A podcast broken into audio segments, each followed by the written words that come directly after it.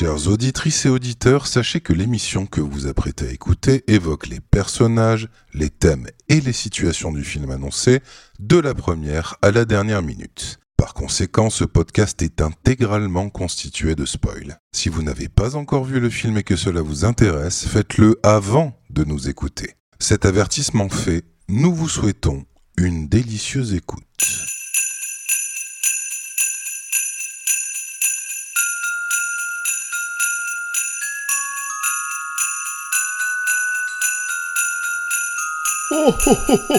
Salut tout le monde et bienvenue dans ce film est trop petit pour nous deux.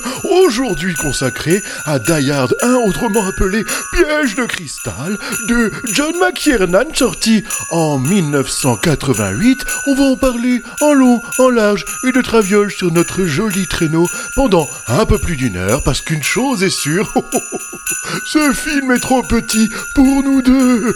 Attention, qui que vous soyez, attention, cette fréquence est exclusivement réservée aux urgences. Sans blague Et vous croyez que j'appelle pour commander une pizza?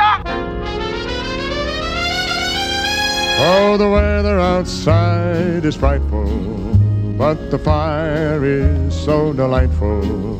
And since we've no place to go, let it snow, let it snow, let it snow. Salut à tous, salut tout le monde, c'est encore le Père Noël. Oh, je suis content de vous retrouver. Et ça me fait très plaisir qu'on parle de Die Hard ce soir. Salut les copains, salut Bertrand, comment Non, vas-tu va falloir y aller là. Non, en vrai, va falloir y aller. Non, en fait, je plaisante. C'était pas le Père Noël, c'était Thibaut depuis Oh le début. mince, je ne t'avais pas reconnu Ouais, ouais, je sais. Comment, comment ça va, Bertrand? Bah ça va très bien et toi? Oh, ça va au mieux. Je suis content de vous Bah oui. retrouver. Il fait froid. C'est faux. Euh, c'est Noël. Oui, quand même, mais il fait pas froid. Euh, et euh, non, je suis très content de vous retrouver. Thomas, comment ça va? Ça va très bien, euh, Père Fouras. Oh, mon premier est un film génial. D'ailleurs, tiens, ma question. Euh, bon, vous avez entendu. Aujourd'hui, on va parler de Die Hard, premier du nom, donc piège de cristal. Euh, vous réécoutez l'intro hein, pour avoir les infos. Les gars, j'ai envie juste de commencer. Die Hard, c'est quoi pour vous? C'est comment? Vous aimez ou pas? C'est génial, c'est énorme. Meilleur film. Moi, franchement, super. Au top. Bah super. Au mois prochain, tout le monde. Bye. salut. allez. Bonne journée, au revoir. Joyeux Noël. Ciao. Oh, the weather outside is frightful, but the fire is so delightful. Allez, on dit commenter, c'était vraiment une blague. Allez, euh, du coup, donc euh, Pardon, excusez-moi. réalisé- Pardon, on reprend du coup? Parce que j'ai parti moi. J'ai ma BX qui Oh, est mal garée en plus, donc. euh, Merde, euh, Bertrand, il est revenu. Bon, Bon, bah, Ouais, je ouais, reste. Non, c'est bon. fais comme chez moi. je t'en supplie, fais comme chez moi. Euh, Ok. Plus sérieusement, on va parler donc aujourd'hui de Piège de cristal, euh, film donc réalisé en 19... enfin, sorti en 1988, réalisé par John McTiernan, un grand nom du, oui voilà, voilà, voilà. On aura l'occasion, je pense, j'espère, de parler de des petites affaires qu'il y a eu autour de lui, ça pourrait être marrant. Toute façon, le film, voilà, on l'a dit, hein, il tue, il est génial, etc. Euh, bon, voilà, c'est bon. Allez, on a fait le tour. Euh, donc voilà, c'est un film. euh, J'ai envie de vous poser la question qu'on ne se pose pas assez dans la vie. C'est quoi votre rapport à Die Hard, à Piège de cristal? Bertrand, tiens, vas-y. Je ne répondrai pas à cette question. J'attendrai mon avocat. Et regarde derrière toi. Ah merde C'était Pipou. Salut Jean-Marc. non, ouais, non, génial. Eh Ça bien, fait partie de ces films qui étaient dans les cassettes vidéo chez mes parents, que je ressortais très très régulièrement et que je regardais très très régulièrement. Mais après, je l'ai pas regardé pendant très très longtemps. Ça a été l'occasion de le revoir. Je pense que ça devait faire 20 ans que je l'avais pas vu. Ah ouais, à ce point-là. Ouais. Ok. Je pense. Alors que t'as 17 ans. voilà. comment ça se fait euh, Comment ça se fait qu'il y a eu ces, ces longues années sans le mater? Euh, bah, parce que un certain rejet des années 80.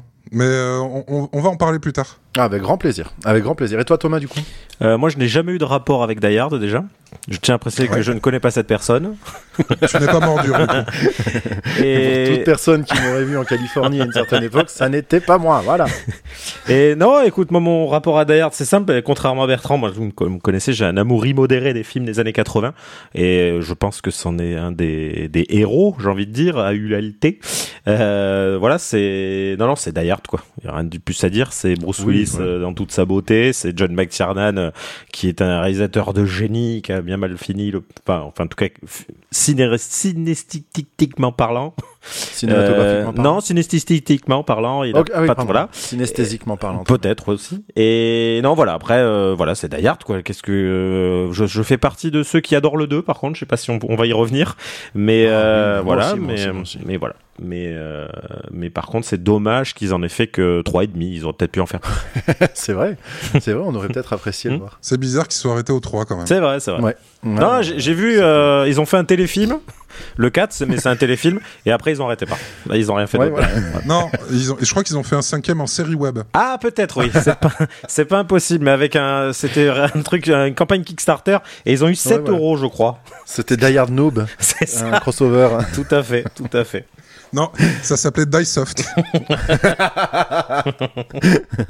Il paraît que ça perd pas d'aspiration. Je vais Non, vraiment retirer cette blague à tout jamais. Merci infiniment. Euh, je vous propose qu'on commence directement à, à rentrer dans le lard du film Mhm. en parlant de cette petite intro qui se passe euh, dans une avion. hein, on explique le contexte Dans une avion. Dans une avion. Euh, donc euh, John McClane, on y voit donc John McClane, on sait pas encore qui s'appelle comme ça. Bruce Willis, incroyablement beau, jeune comme l'amour, frais comme tous les gardons du ciel. Euh, Il y en a peu. Et euh, voilà, et on le voit donc en train de prendre l'avion. Vous l'avez senti comment Détendu, plutôt relax, plutôt glace max ou euh, une autre ambiance Alors j'ai surtout euh, senti la beauté de ce film est basée uniquement sur des règles de cinéma euh, qui à l'époque n'étaient pas encore trop péculées, mais là voilà. Mais la première réplique est littéralement un fusil de Tchekhov. Et je pense que les euh, rapidement on en a 6 ou 7 au cours des allez 20 premières répliques qui sont des fusils de Tchekhov. Entre le Ok, vas-y, tu briquet, le- bah, la première en fait puisque en gros il lui dit qu'il a mal au pied et il lui dit bah le mieux c'est que vous fassiez corps avec le avec vos orteils en, en enlevant vos chaussures. Voilà. C'est donc la Ah non, ça, parce que ça, il lui dit, euh, il lui dit par rapport à sa, sa peur de l'avion et Oui. le, le- tout ça. Et en fait, il lui dit, il faut faire le point avec le pied. Voilà, et quand il dit quand vous rentrez chez vous, du coup dès que vous arrivez, vous enlevez vos chaussures et, euh, et voilà. Donc le- Ouais. la première C'est réplique est littéralement un, un C'est vrai, c'est complètement truc vrai. du film. Voilà. Et il y en a deux trois. euh, j'ai pas tout, tout noté parce que bah, j'ai eu la flemme et puis en plus je sais pas écrire. Bien sûr. Mais Oui, voilà. mais, mais sinon voilà. Parce que du coup je dois tout retenir de tête et c'est hyper chaud quoi. Ah bah tu m'étonnes. Et tes dessins sont Ouais, nuls. en plus ils je sais pas nuls. dessiner. Je- vraiment, ouais. c'est- Vous savez, je suis du genre à faire le soleil dans le coin de la feuille là. J'en suis encore là. à mon âge, c'est une tristesse absolue.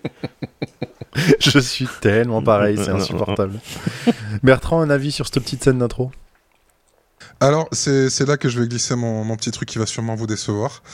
Euh, J'ai lancé le film. La première réplique du coup du mec qui lui dit, euh, euh, qui lui dit qu'il faut faire le point sur son pied, sa manière de parler, euh, la manière de filmer. Je me suis dit, waouh, en fait, c'est les années 80, ça pue la merde. Et comme j'ai lancé en français, je me suis dit, euh, ah ouais, non, mais ça doit être la, traduction française qui est dégueulasse. Je suis passé en anglais. Oh, dis donc, mais il dit exactement la même chose. Quel enfer. Quel enfer. Bah oui, mais il y a un endroit où tu t'es pas trompé, si je peux me permettre, c'est c'est un film des années 80. Oui, c'est vrai. Là-dessus, euh, vraiment, euh, c'est factuellement. euh, Et je ne sais pas si euh, si euh, Iñárritu, euh, a participé au scénario, mais on a l'impression que tous les habitants de Los Angeles, excepté donc Powell et Argyle, sont des connards. Ah, Oui. ouais, c'est Tu vrai. regardes dans le film, on dirait que tout le monde s'acharne. Tu sais, ce fameux truc d'il passe une journée de merde, mais tout le monde s'acharne à lui maintenir la tête sous le l'eau, sous la merde, du coup. Je me permets de préciser que pour bien comprendre cette allusion, euh, il va falloir qu'on parle un jour de, de Iñárritu. Oui. Il faudra y venir, mais Bon, je pense qu'à un moment, on, on va l'aborder, peut-être. Peut-être, je sais c'est possible. On verra. C'est peut-être pas obligé. Je sais pas. Non, non, non, c'est pas nécessaire peut-être pour toi, pour ta santé mentale. Euh, moi perso, j'ai envie de faire une petite première digression sur. euh, alors vous le savez peut-être, hein, je suis euh, un aspirant scénariste dans ma vie. Et du coup, il m'a déjà été donné de, de me rendre compte que l'une des grandes difficultés dans l'écriture d'un scénar, c'est les scènes d'exposition, à savoir ce qui va permettre de présenter un personnage et euh, de les caractériser, comme on dit, à savoir définir leur caractère et montrer au spectateur directement, avec le moins de mots possible, euh, à qui ils ont affaire et qu'est-ce qui va faire qu'on va s'y attacher. C'est quelque chose de très difficile parce qu'il faut vraiment savoir être euh, synthétique, savoir exactement où on va avec nos personnages, etc. C'est un truc qui me, qui me qui peut me poser problème déjà. Et il se trouve que là, pour le coup, j'ai l'impression qu'on a un peu un cas d'école de la scène d'exposition où euh, ça te présente tout un personnage en ouais deux minutes à peu près, deux minutes de film. Et euh, voilà, le, le mec a peur en avion, donc c'est, tu vois, le, c'est pas non plus un rock invincible. Euh, il a son flingue, ok, on capte qu'il y a un truc, il explique directement, euh, non mais vous inquiétez pas, je- j'ai un permis, je suis flic. Très bien. Euh, Il y a ces échanges de regard avec l'hôtesse. On est loin du 11 septembre. J'aime beaucoup cette scène où le Ouais. mec il a le clopo et le flingue dans, dans le dans la- l'avion. Tu sais, tu dis ah cette scène aujourd'hui, j'y croirais pas. non, c'est ça. Elle me paraît très chelou. C'est ça, c'est très témoin d'une époque. Il enchaîne avec un, un regard à une hôtesse, un- une petite œillade, mais lui a l'air complètement déconnecté de ça. C'est-à-dire que tu sens que c'est un gars. Avec les meufs, il y aura aucun problème, mais ça l'intéresse pas du tout. Il est loin de tout ça. Et ça passe juste dans un échange de regards Ouais. que j'ai trouvé très très fort. C'est une remarque que je me suis fait plusieurs fois dans le film parce qu'il y a un, un petit running gag où t'as Bruce Willis qui passe devant, euh, devant une affiche avec une, une fille, euh, Oui. Oui, une fille assez plantureuse en maillot de bain. oui c'est ça. Et franchement, tu te dis c'est pas de son époque parce que normalement t'aurais eu des, des, des regards franchement dégueulasses. Oui, et en ça. fait non, c'est juste mignon. Voilà. J'ai trouvé ça très classe. Mais exactement, exactement. Et j'aime bien que le, le, y a aucun élément du personnage qui tourne autour de, de- d'un quelconque aspect libidineux. C'est, c'est vrai que c'est assez cool en fait, parce que c'est là, ok, on va pas perdre de temps avec ça. Ça, ça va être cool. Ça, ça va être très très bien. Ouais, parce qu'en plus là pour le coup, euh, alors je, sans spoiler ce qui va se passer après, parce que je pense que personne n'a vu ce film, mais comme tu dis, ce qu'il y a, c'est qu'il y a ce, ce côté, euh, il a pas de, contrairement à beaucoup de films des années 80 où euh, il rencontre une nana et cinq secondes après il y a une scène de sexe. Là, pour le coup, en fait, son seul et unique love interest, c'est d'essayer de trou- retrouver sa femme, et pour le coup, une, sa femme qui est à peu près autant un caractère de cochon que lui. C'est un personnage qui reste fort tout au long du film, et j'aime bien cette idée que pour une fois dans les années 80, ça, le- la- sa femme en tout cas a un vrai, euh, un vrai rôle à Ah jouer. ouais, ouais, pour le coup, et c'est un, un vrai personnage fort. Et elle n'est pas écrite comme un personnage de femme, ce qui peut paraître compliqué à dire. Mais je m'explique, en fait, elle n'est pas du tout définie par son genre. Il Oui, n'y a pas ça. un moment où, en fait, le fait qu'elle soit une femme va la définir. Et rien que ça, c'est vrai que c'était déjà très audacieux et très, très, très agréable pour l'époque. Peut-être qu'une femme aurait un autre avis sur ça. Et euh, ce serait peut-être cool qu'on invite un moment euh, des personnes d'ordre féminine pour avoir des avis autres que les nôtres sur les films. C'est vrai, c'est vrai, c'est vrai. Bertrand, je crois que tu voulais ajouter un, un truc par rapport à ça? On y reviendra plus tard parce que je me rappelle que dans ton conducteur il y a un truc qui, qui peut lancer la remarque que j'allais faire. ok. Moi, je voulais juste dire que je pense que le personnage est fort aussi parce qu'elle a une veste avec les épaulettes de Vegeta. Donc forcément, clairement, ça joue. En même temps, je crois que, tu sais, elle est un peu fatiguée au début. Je crois qu'elle sort de la salle du temps. hein. Oui, c'est peut-être de huit ça. semaines c'est ça. d'entraînement. C'est ça. C'est- Ça ça l'a un peu abîmée en termes de forme physique.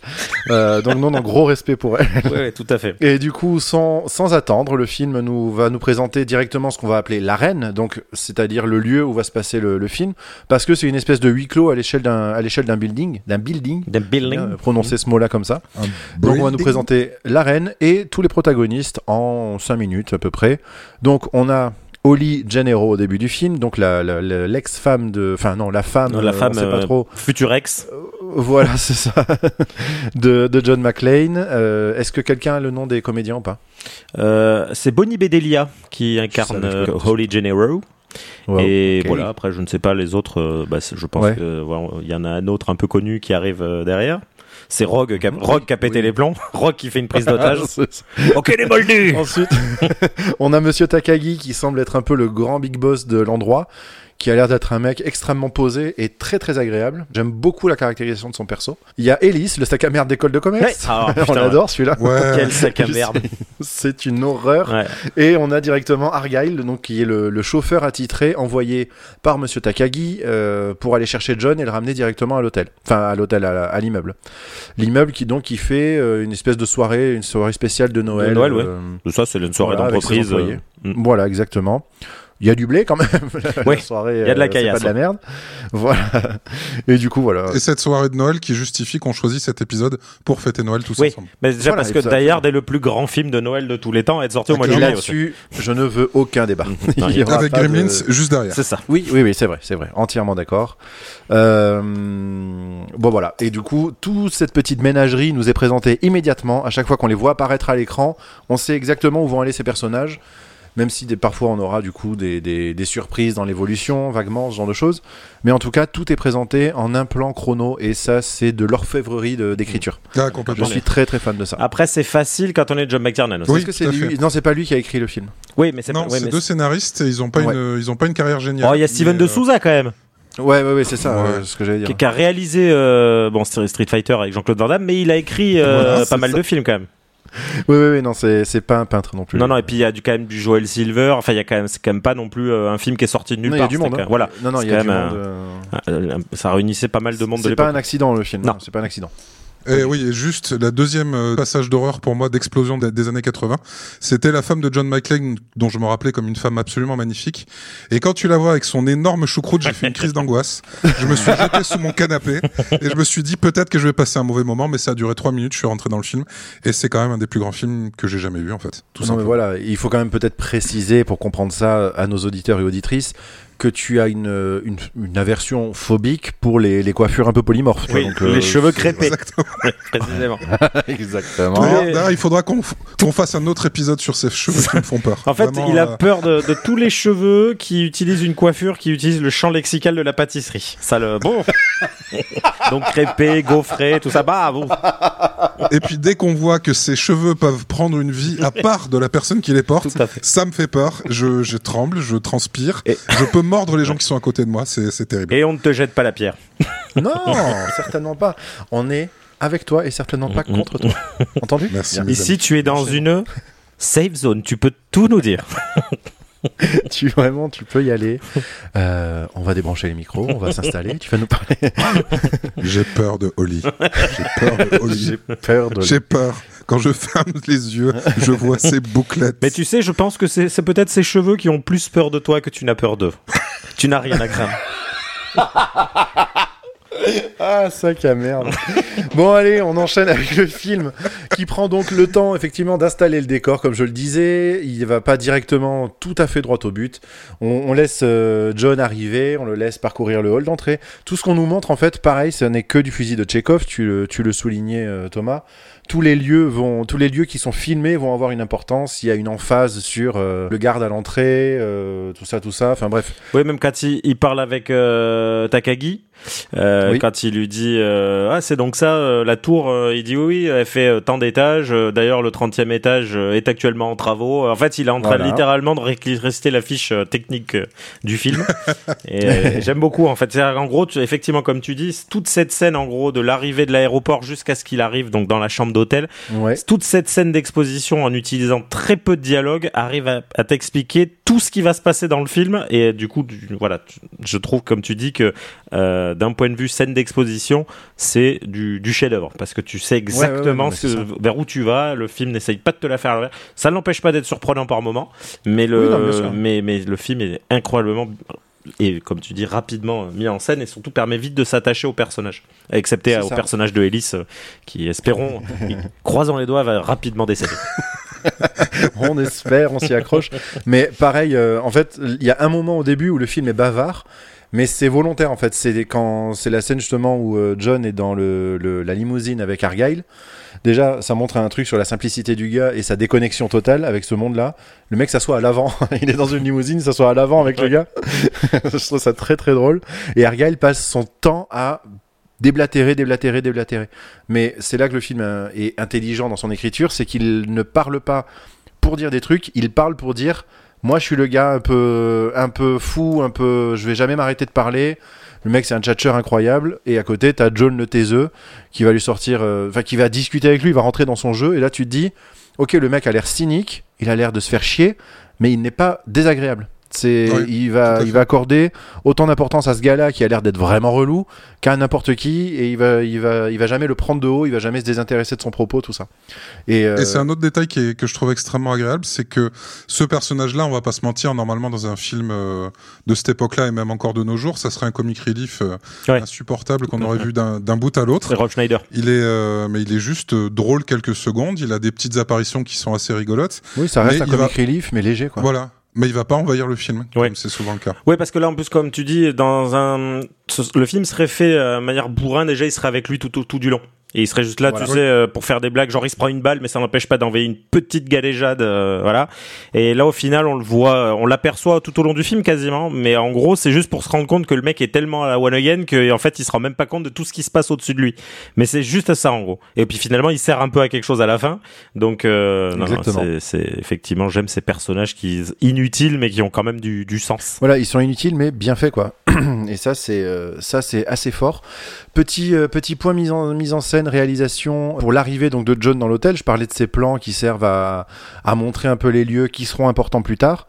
Euh, Il y a aussi un truc dans cette mise en scène qui, qui le montre un peu comme une espèce de gladiateur qui rentre dans la fosse au lion, dans l'arène. quoi. C'est-à-dire qu'il est, il est filmé en contre-plongée avec un travelling arrière qui le suit en train d'avancer dans les couloirs. Je pense que dans Gladiator, il y a à peu près les mêmes plans quand euh, Russell Crowe entre dans l'arène, littéralement. Et, euh, et du coup, il y a ce truc de putain, on sent que là, il est en train de mettre les pieds dans un endroit où, s'il en ressort, ce sera pas joli joli quand même. Mm. Et, et j'aime beaucoup ce truc de, il y a directement une presque une tension dans, dans ce truc-là. quoi. Alors juste, je peux me permettre, je, je balance la petite anecdote. Ah, je t'en supplie, j'adore ça. Vous la connaissez, vous la connaissez pas, mais il est important de le noter parce que moi j'adore cette anecdote. La tour Nakatomi qu'on voit dans le film n'existe pas en vrai. En fait, ce sont les bureaux de la Fox de l'époque. En gros, Ah. il aura, il a fallu euh, une tour pour filmer. Les mecs se sont dit, bah, ce qu'on va faire, c'est qu'on va prendre la nôtre, hein, ça coûtera moins cher.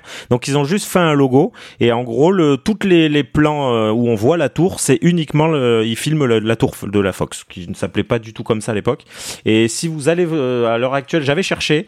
euh, si vous allez sur Google Maps et que vous la cherchez, euh, vous pouvez, euh, vous pouvez la retrouver. Elle est toujours là. Elle est à Los Angeles. Voilà.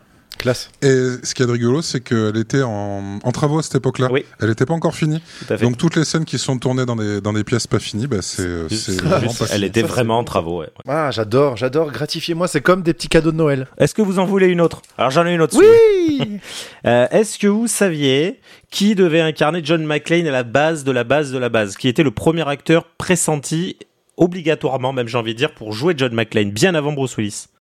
Et je vais donner un petit indice. Oui.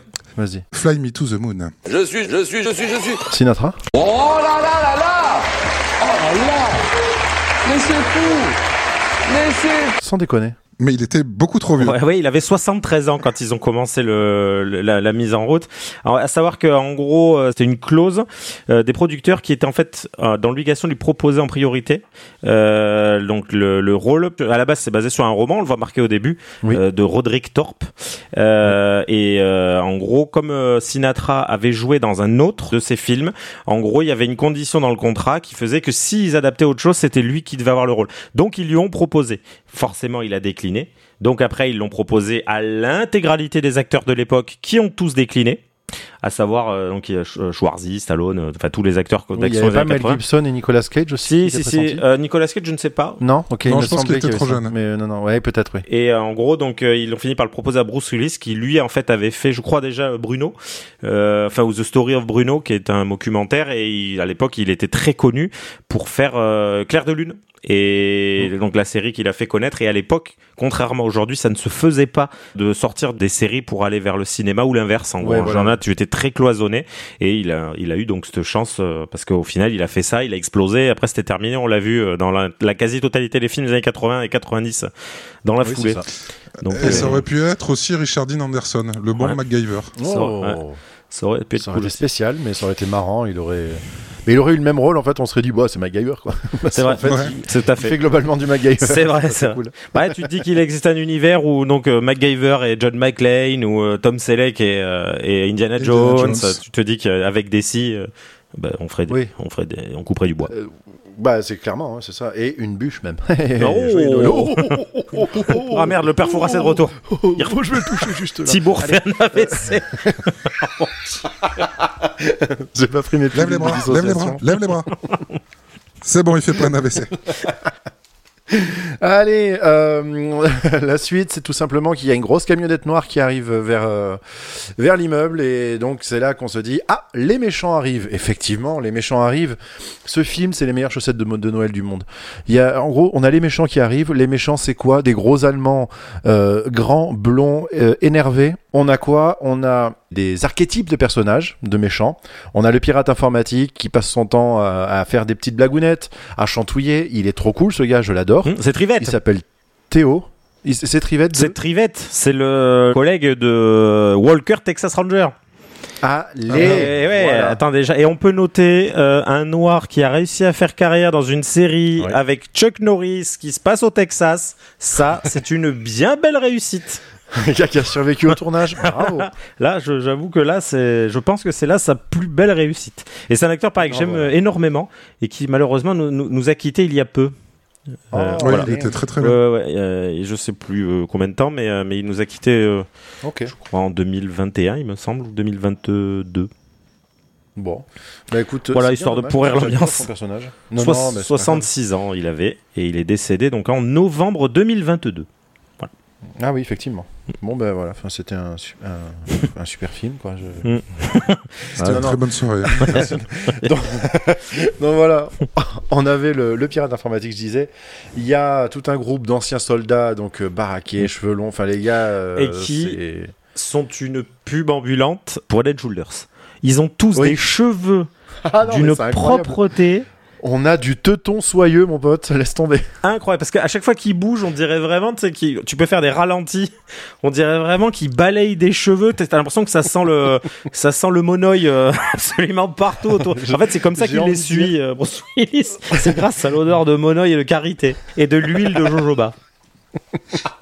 de l'Ushuaïa. Alors, vu qu'on est euh, dans les années s'il y en a 80, dans c'est la commu qui sont. c'est de l'œil de folase. Vas-y. Si, c'est- Ouais. vu que Putain, c'est les années 80. S'il y en a dans la commu qui sont chauds pour faire des petits montages avec des, des sons de ces pubs-là et les images du film au ralenti, franchement, je prends. Je suis extra, extraordinairement chaud pour ça. Des pellicules, il en est pas question. Pour les éliminer, j'utilise Head and Shoulders.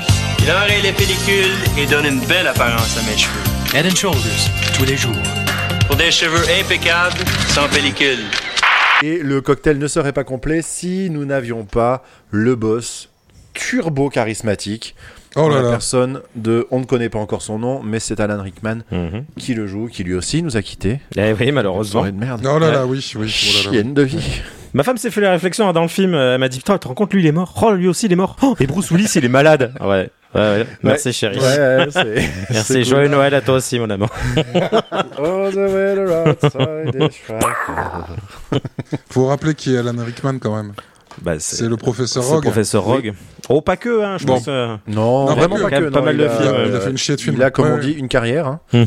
euh, puisqu'il a joué. euh, Bien, et donc, euh, les méchants s'installent, ils bloquent euh, entièrement et très méthodiquement l'accès euh, à l'immeuble, que ce soit pouvoir en sortir n'est plus possible, pouvoir y entrer, laisse tomber. Ils ont l'air d'avoir un plan extraordinairement bien huilé, et ça se déroule exactement comme il faut, tout est parfait, tout est millimétré. Voilà. À noter que c'est quand même un film des années 80 où, pour une fois, les méchants ne sont pas russes ni communistes, mais ils sont allemands. Et, voilà, et c'est vrai, c'est une vraie performance. Ça change, mais Ouais. bien sûr. Bien sûr. On se demande pourquoi les Allemands sont aussi vénères.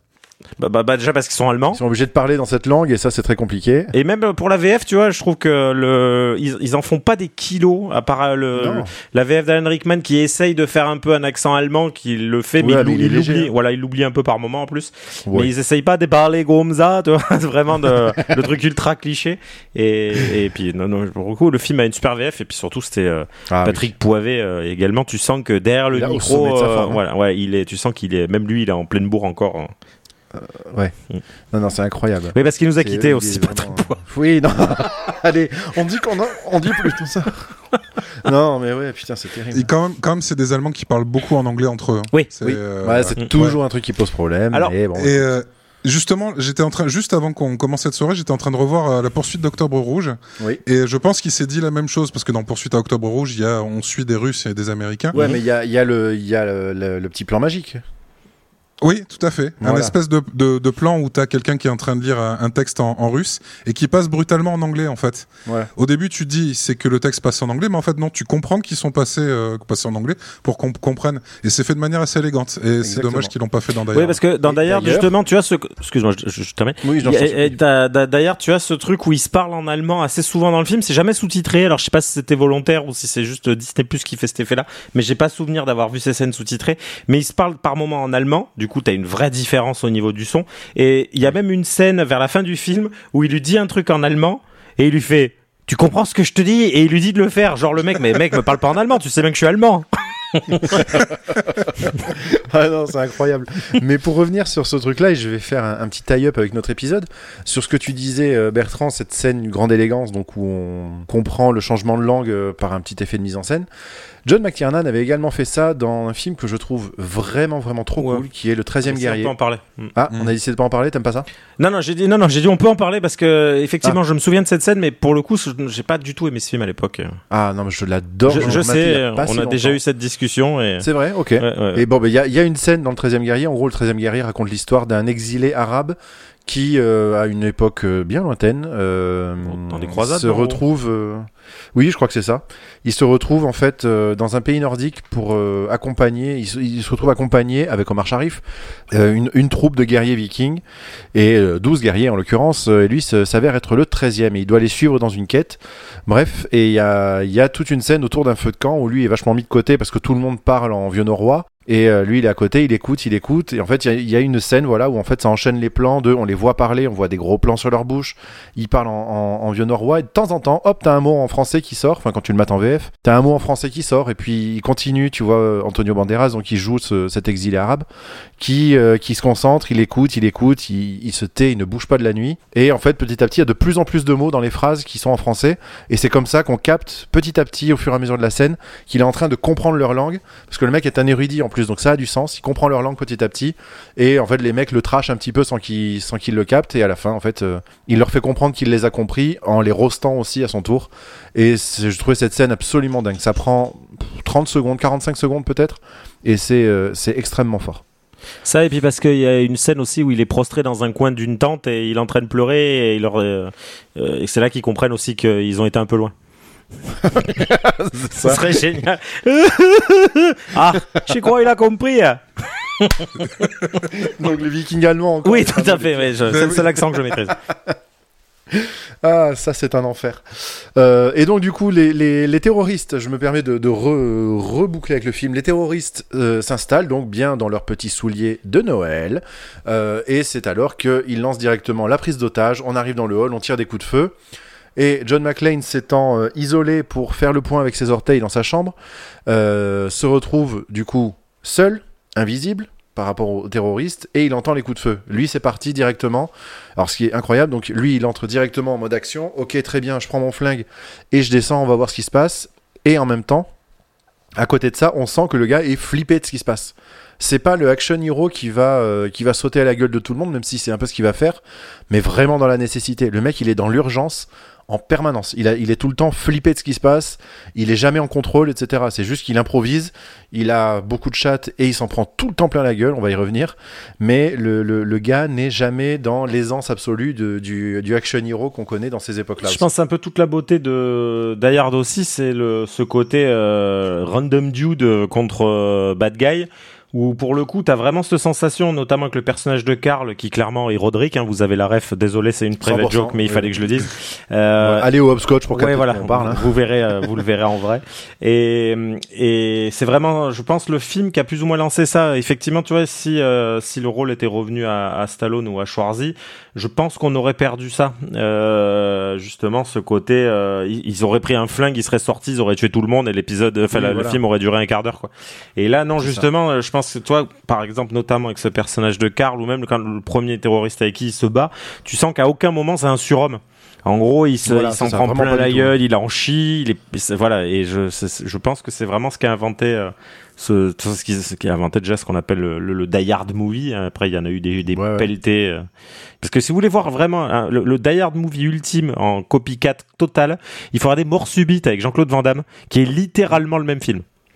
Donc euh, c'est pas sa meilleure période à Jean-Claude, attention, bon, je, il vaut ce qu'il vaut, mais c'est littéralement la même chose, sauf qu'au lieu que ça se passe dans un immeuble, ça se passe dans une patinoire et c'est un agent de sécurité. Et le film avait justement ce côté-là, euh, on, on, on latte des terroristes qui, je crois pour le coup, sont russes dans celui-là. Et après, dans les plus connus, t'as as Piège en haute mer aussi avec Steven Seagal, qui pareil. Et euh, quand tu fais le comparo avec les deux, c'est le vrai problème, c'est que justement, tu vois, Die Hard a ce côté.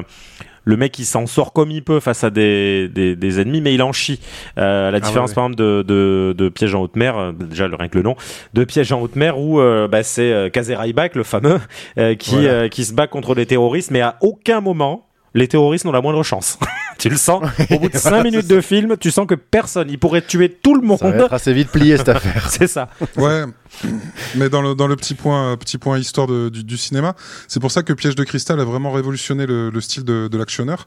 C'est parce que jusqu'à jusqu'à présent, donc du coup dans cette période-là et un peu avant, on était dans ce qu'on appelle les héros réganiens. Mm. Les héros réganiens, c'est les Oui, voilà. Stallone, c'est les Schwarzenegger. Rambo, qui sont des, des héros très de droite et très monstrueux, très indestructibles. Personnage qui avait commencé à casser McTiernan avec Predator, où on avait quand même un mec qui avait du mal face à un ennemi et qui finit euh, par finir. Mais euh, du coup, Die Hard apporte ce truc, euh, ce truc du héros qui n'est pas indestructible en fait Mm. et qui pisse le sang tout du long. Oui, Ah c'est ouais, ça. C'est incroyable. Oui, ça, la moindre baston va lui coûter très cher à chaque fois. Oui, c'est ça. Ah, parce ça, que je pense beau. que après ça s'est effondré, tu vois, justement quand tu prends tous les films de Chuck Norris de l'époque, où là on était vraiment poussé le truc au maximum, où c'est vraiment la grandeur de l'Amérique contre la petitesse du reste du monde. Et je pense que le, ça a fait exploser, euh, exploser la bulle justement, ce, ce côté surexagéré euh, du héros réganien. Mais quand tu dis héros de droite, du coup, est-ce qu'on peut considérer Eric Ciotti comme un action hero C'était pour ça. Faudrait lui taper sur la gueule pour Oui, voir ce que ça donne. déjà, parce que je pense qu'en bagarre on le Moi, gagne je d'une. trouve que vous abusez un petit peu me en plus- qualifiant de cette manière. Bon, Mais il parle pas comme ça, Eric. Ouais, je sais alors. Ah si, il plus- parle un peu comme ça, en plissant le visage. Il, il est. Moi, je dis ça parce qu'il est coiffé comme Bruce Willis aussi. C'est pour ça que le, le lien était évident. Ah, bah, c'est sûr. pas sûr. con. Ils vont faire un Die Hard 12 avec lui, vous n'êtes pas prêts. Hein Oui. It's a good day to Ciotti. Et il sera au Nakatomi Plaza, Ouais. il sera content de voir des Allemands. oui, c'est ça. Parce qu'en fait, il, il fera partie des méchants déjà. Clairement. Hans Ciotti. Euh, euh, nous en sommes là, je tiens à le préciser, à 24 minutes de film pétante. Hein, euh, le, le moment où C'est l'action commence, ça fait 24 minutes de film. Donc pareil, efficacité, tranche de pâté, Maïté. Bien sûr. Euh, les méchants sont méchants. Ils prennent Takagi, le grand boss, en otage. Manifestement, ils expliquent directement que ce qu'ils veulent, c'est le pognon. À savoir, on parle de 640 millions d'euros, Ouais. de dollars, je The crois. Dollars. De dollars. Dollars. Voilà, donc c'est juste un énorme Oui, dans les, dans les années 80, je pense que 640 millions de dollars, c'est l'enfer. Hein. Ça, doit, ça doit représenter une Oui. tonne de pognon à l'époque. Oui, oui, oui, non, on est, sur, on, 1400 millions d'euros. on est sur une belle somme. On y est. Exactement. Euh, Takagi résiste. Hein, ce petit bougre, il a la peau dure, pas assez, euh, parce qu'en gros, ils disent qu'ils ont besoin d'un code pour ouvrir un grand coffre, tout ça. Ils disent, mais c'est pas moi qui l'ai le code, donc il va falloir le trouver ailleurs. Moi, je peux vraiment pas vous aider. Si voilà, il va falloir que vous me tuiez. Ça marche. Et boum, une balle dans la tronche. Bien, Terminus. faisons comme ça. D'accord, l'ami, faisons comme ça. Euh, McLean est dissimulé pas très très loin, il entend à peu près l'échange et euh, il voit ça, il est directement choqué de ce qui se passe. Pareil, il est pas en mode Ah, salaud d'allemand, je vais me les faire Non, c'est Oh putain, les gars sont chauds. Donc on a ce héros qui vient de se faire euh, intimider donc euh, sans le savoir par les méchants. On apprend également que euh, ces maudits terroristes, donc apparemment techniquement c'est pas des terroristes puisqu'ils sont là pour faire un casse, hein, c'est juste des braqueurs. Oui, oui. Pour le coup, oui, c'est ça qu'ils les appellent terroristes. Alors, je, ne- je ne sais pas pour la VO. justement, il y a des fois où ils disent euh, en fait c'est des terroristes et en fait à la fin ils disent non, en fait vous êtes juste de, de vulgaires braqueurs. Quoi. Oui, parce que en plus pour le coup, ils appuient à mort sur ce truc-là puisqu'ils se font passer pour des terroristes. Puisque euh, j'aime beaucoup, d'ailleurs, euh, on le verra Oui. plus tard, mais il y a une scène où ils se font littéralement passer pour des terroristes. Mais très, très drôle. et du coup, non, oui, pour le coup, c'est juste du. C'est juste une, du braquage, quoi. Ils viennent chou- chourer des bons au porteurs. Alors, je n'ai jamais su, et peut-être que vous pouvez éclairer ma lanterne ou si quelqu'un veut commenter, à quoi sert un bon au porteur. Dans tous les films des années 80-90, C'est quand vrai. il y avait un braquage, ils braquaient ces putains de bons au porteurs. On a l'impression que ça vaut des tonnes de, de thunes et je n'ai Mais jamais su est-ce que c'est un trope de cinéma, est-ce que c'est une invention du cinéma? Ou est-ce que ça existe vraiment? Je n'ai jamais fait de recherche et je n'ai pas envie de la faire parce que je voudrais que ce soit une réponse que quelqu'un m'apporte. Bah, du coup, ça va être Ah. très très simple. Je vais demander à Bertrand. Un bon porteur, c'est un titre de propriété d'une action. ok. Et euh, pour revenir sur les terroristes, il y a un petit, un petit détail qui est assez rigolo. En fait, c'est un petit accident de, de scénario qui s'est reproduit tout du long et qui, avec lequel ils ont fini par jouer. C'est qu'en fait, au départ, le livre parle d'une prise d'otage terroriste et euh, McTiernan dit euh, qu'on lui a proposé plein de fois le scénario et plusieurs fois il a dit non mais des terroristes c'est c'est nul. Ça n'existe pas les terroristes. Il trouvait ça trop lourd comme thème et donc du coup il a choisi de faire sur un, Ok. faire un braquage. Mais après, rappelons encore une fois que Thibaut, donc qui, qui toujours travaille dur pour pour les, les émissions, a lu le, le, le livre. hein. Euh, non, non, pardon, Oui. tu n'as pas lu le livre. Voilà. c'est- Si si non, je l'ai lu, je l'ai lu. oui. Mm. Euh, voilà. Non non, je l'ai pas lu. Vous On prépare plus. de ouf. Me Oui. cassez pas les couilles. Euh, Donc il y a une seule étape qui bloque les méchants dans leur plan. Le mec explique, euh, là il y a, il y a un truc genre 7 serrures qu'il est capable de toutes se les faire, sinon il serait pas embauché dans cette équipe-là, gna gna gna gna gna, j'ai hyper confiance en moi. Le problème c'est qu'il y a une serrure électromagnétique un peu vénère qui, que- qui va dépasser largement ses compétences et qu'il y a un moment donné où il va, il va avancer dans, dans son piratage, mais il va forcément bloquer là-dessus et il faudra trouver une solution. Et le boss dit, oui on verra ça en temps voulu, il n'y a pas de problème. Non, il dit Oui, on Euh, verra ça en temps voulu, pas de problème. Nous verrons cela plus tard.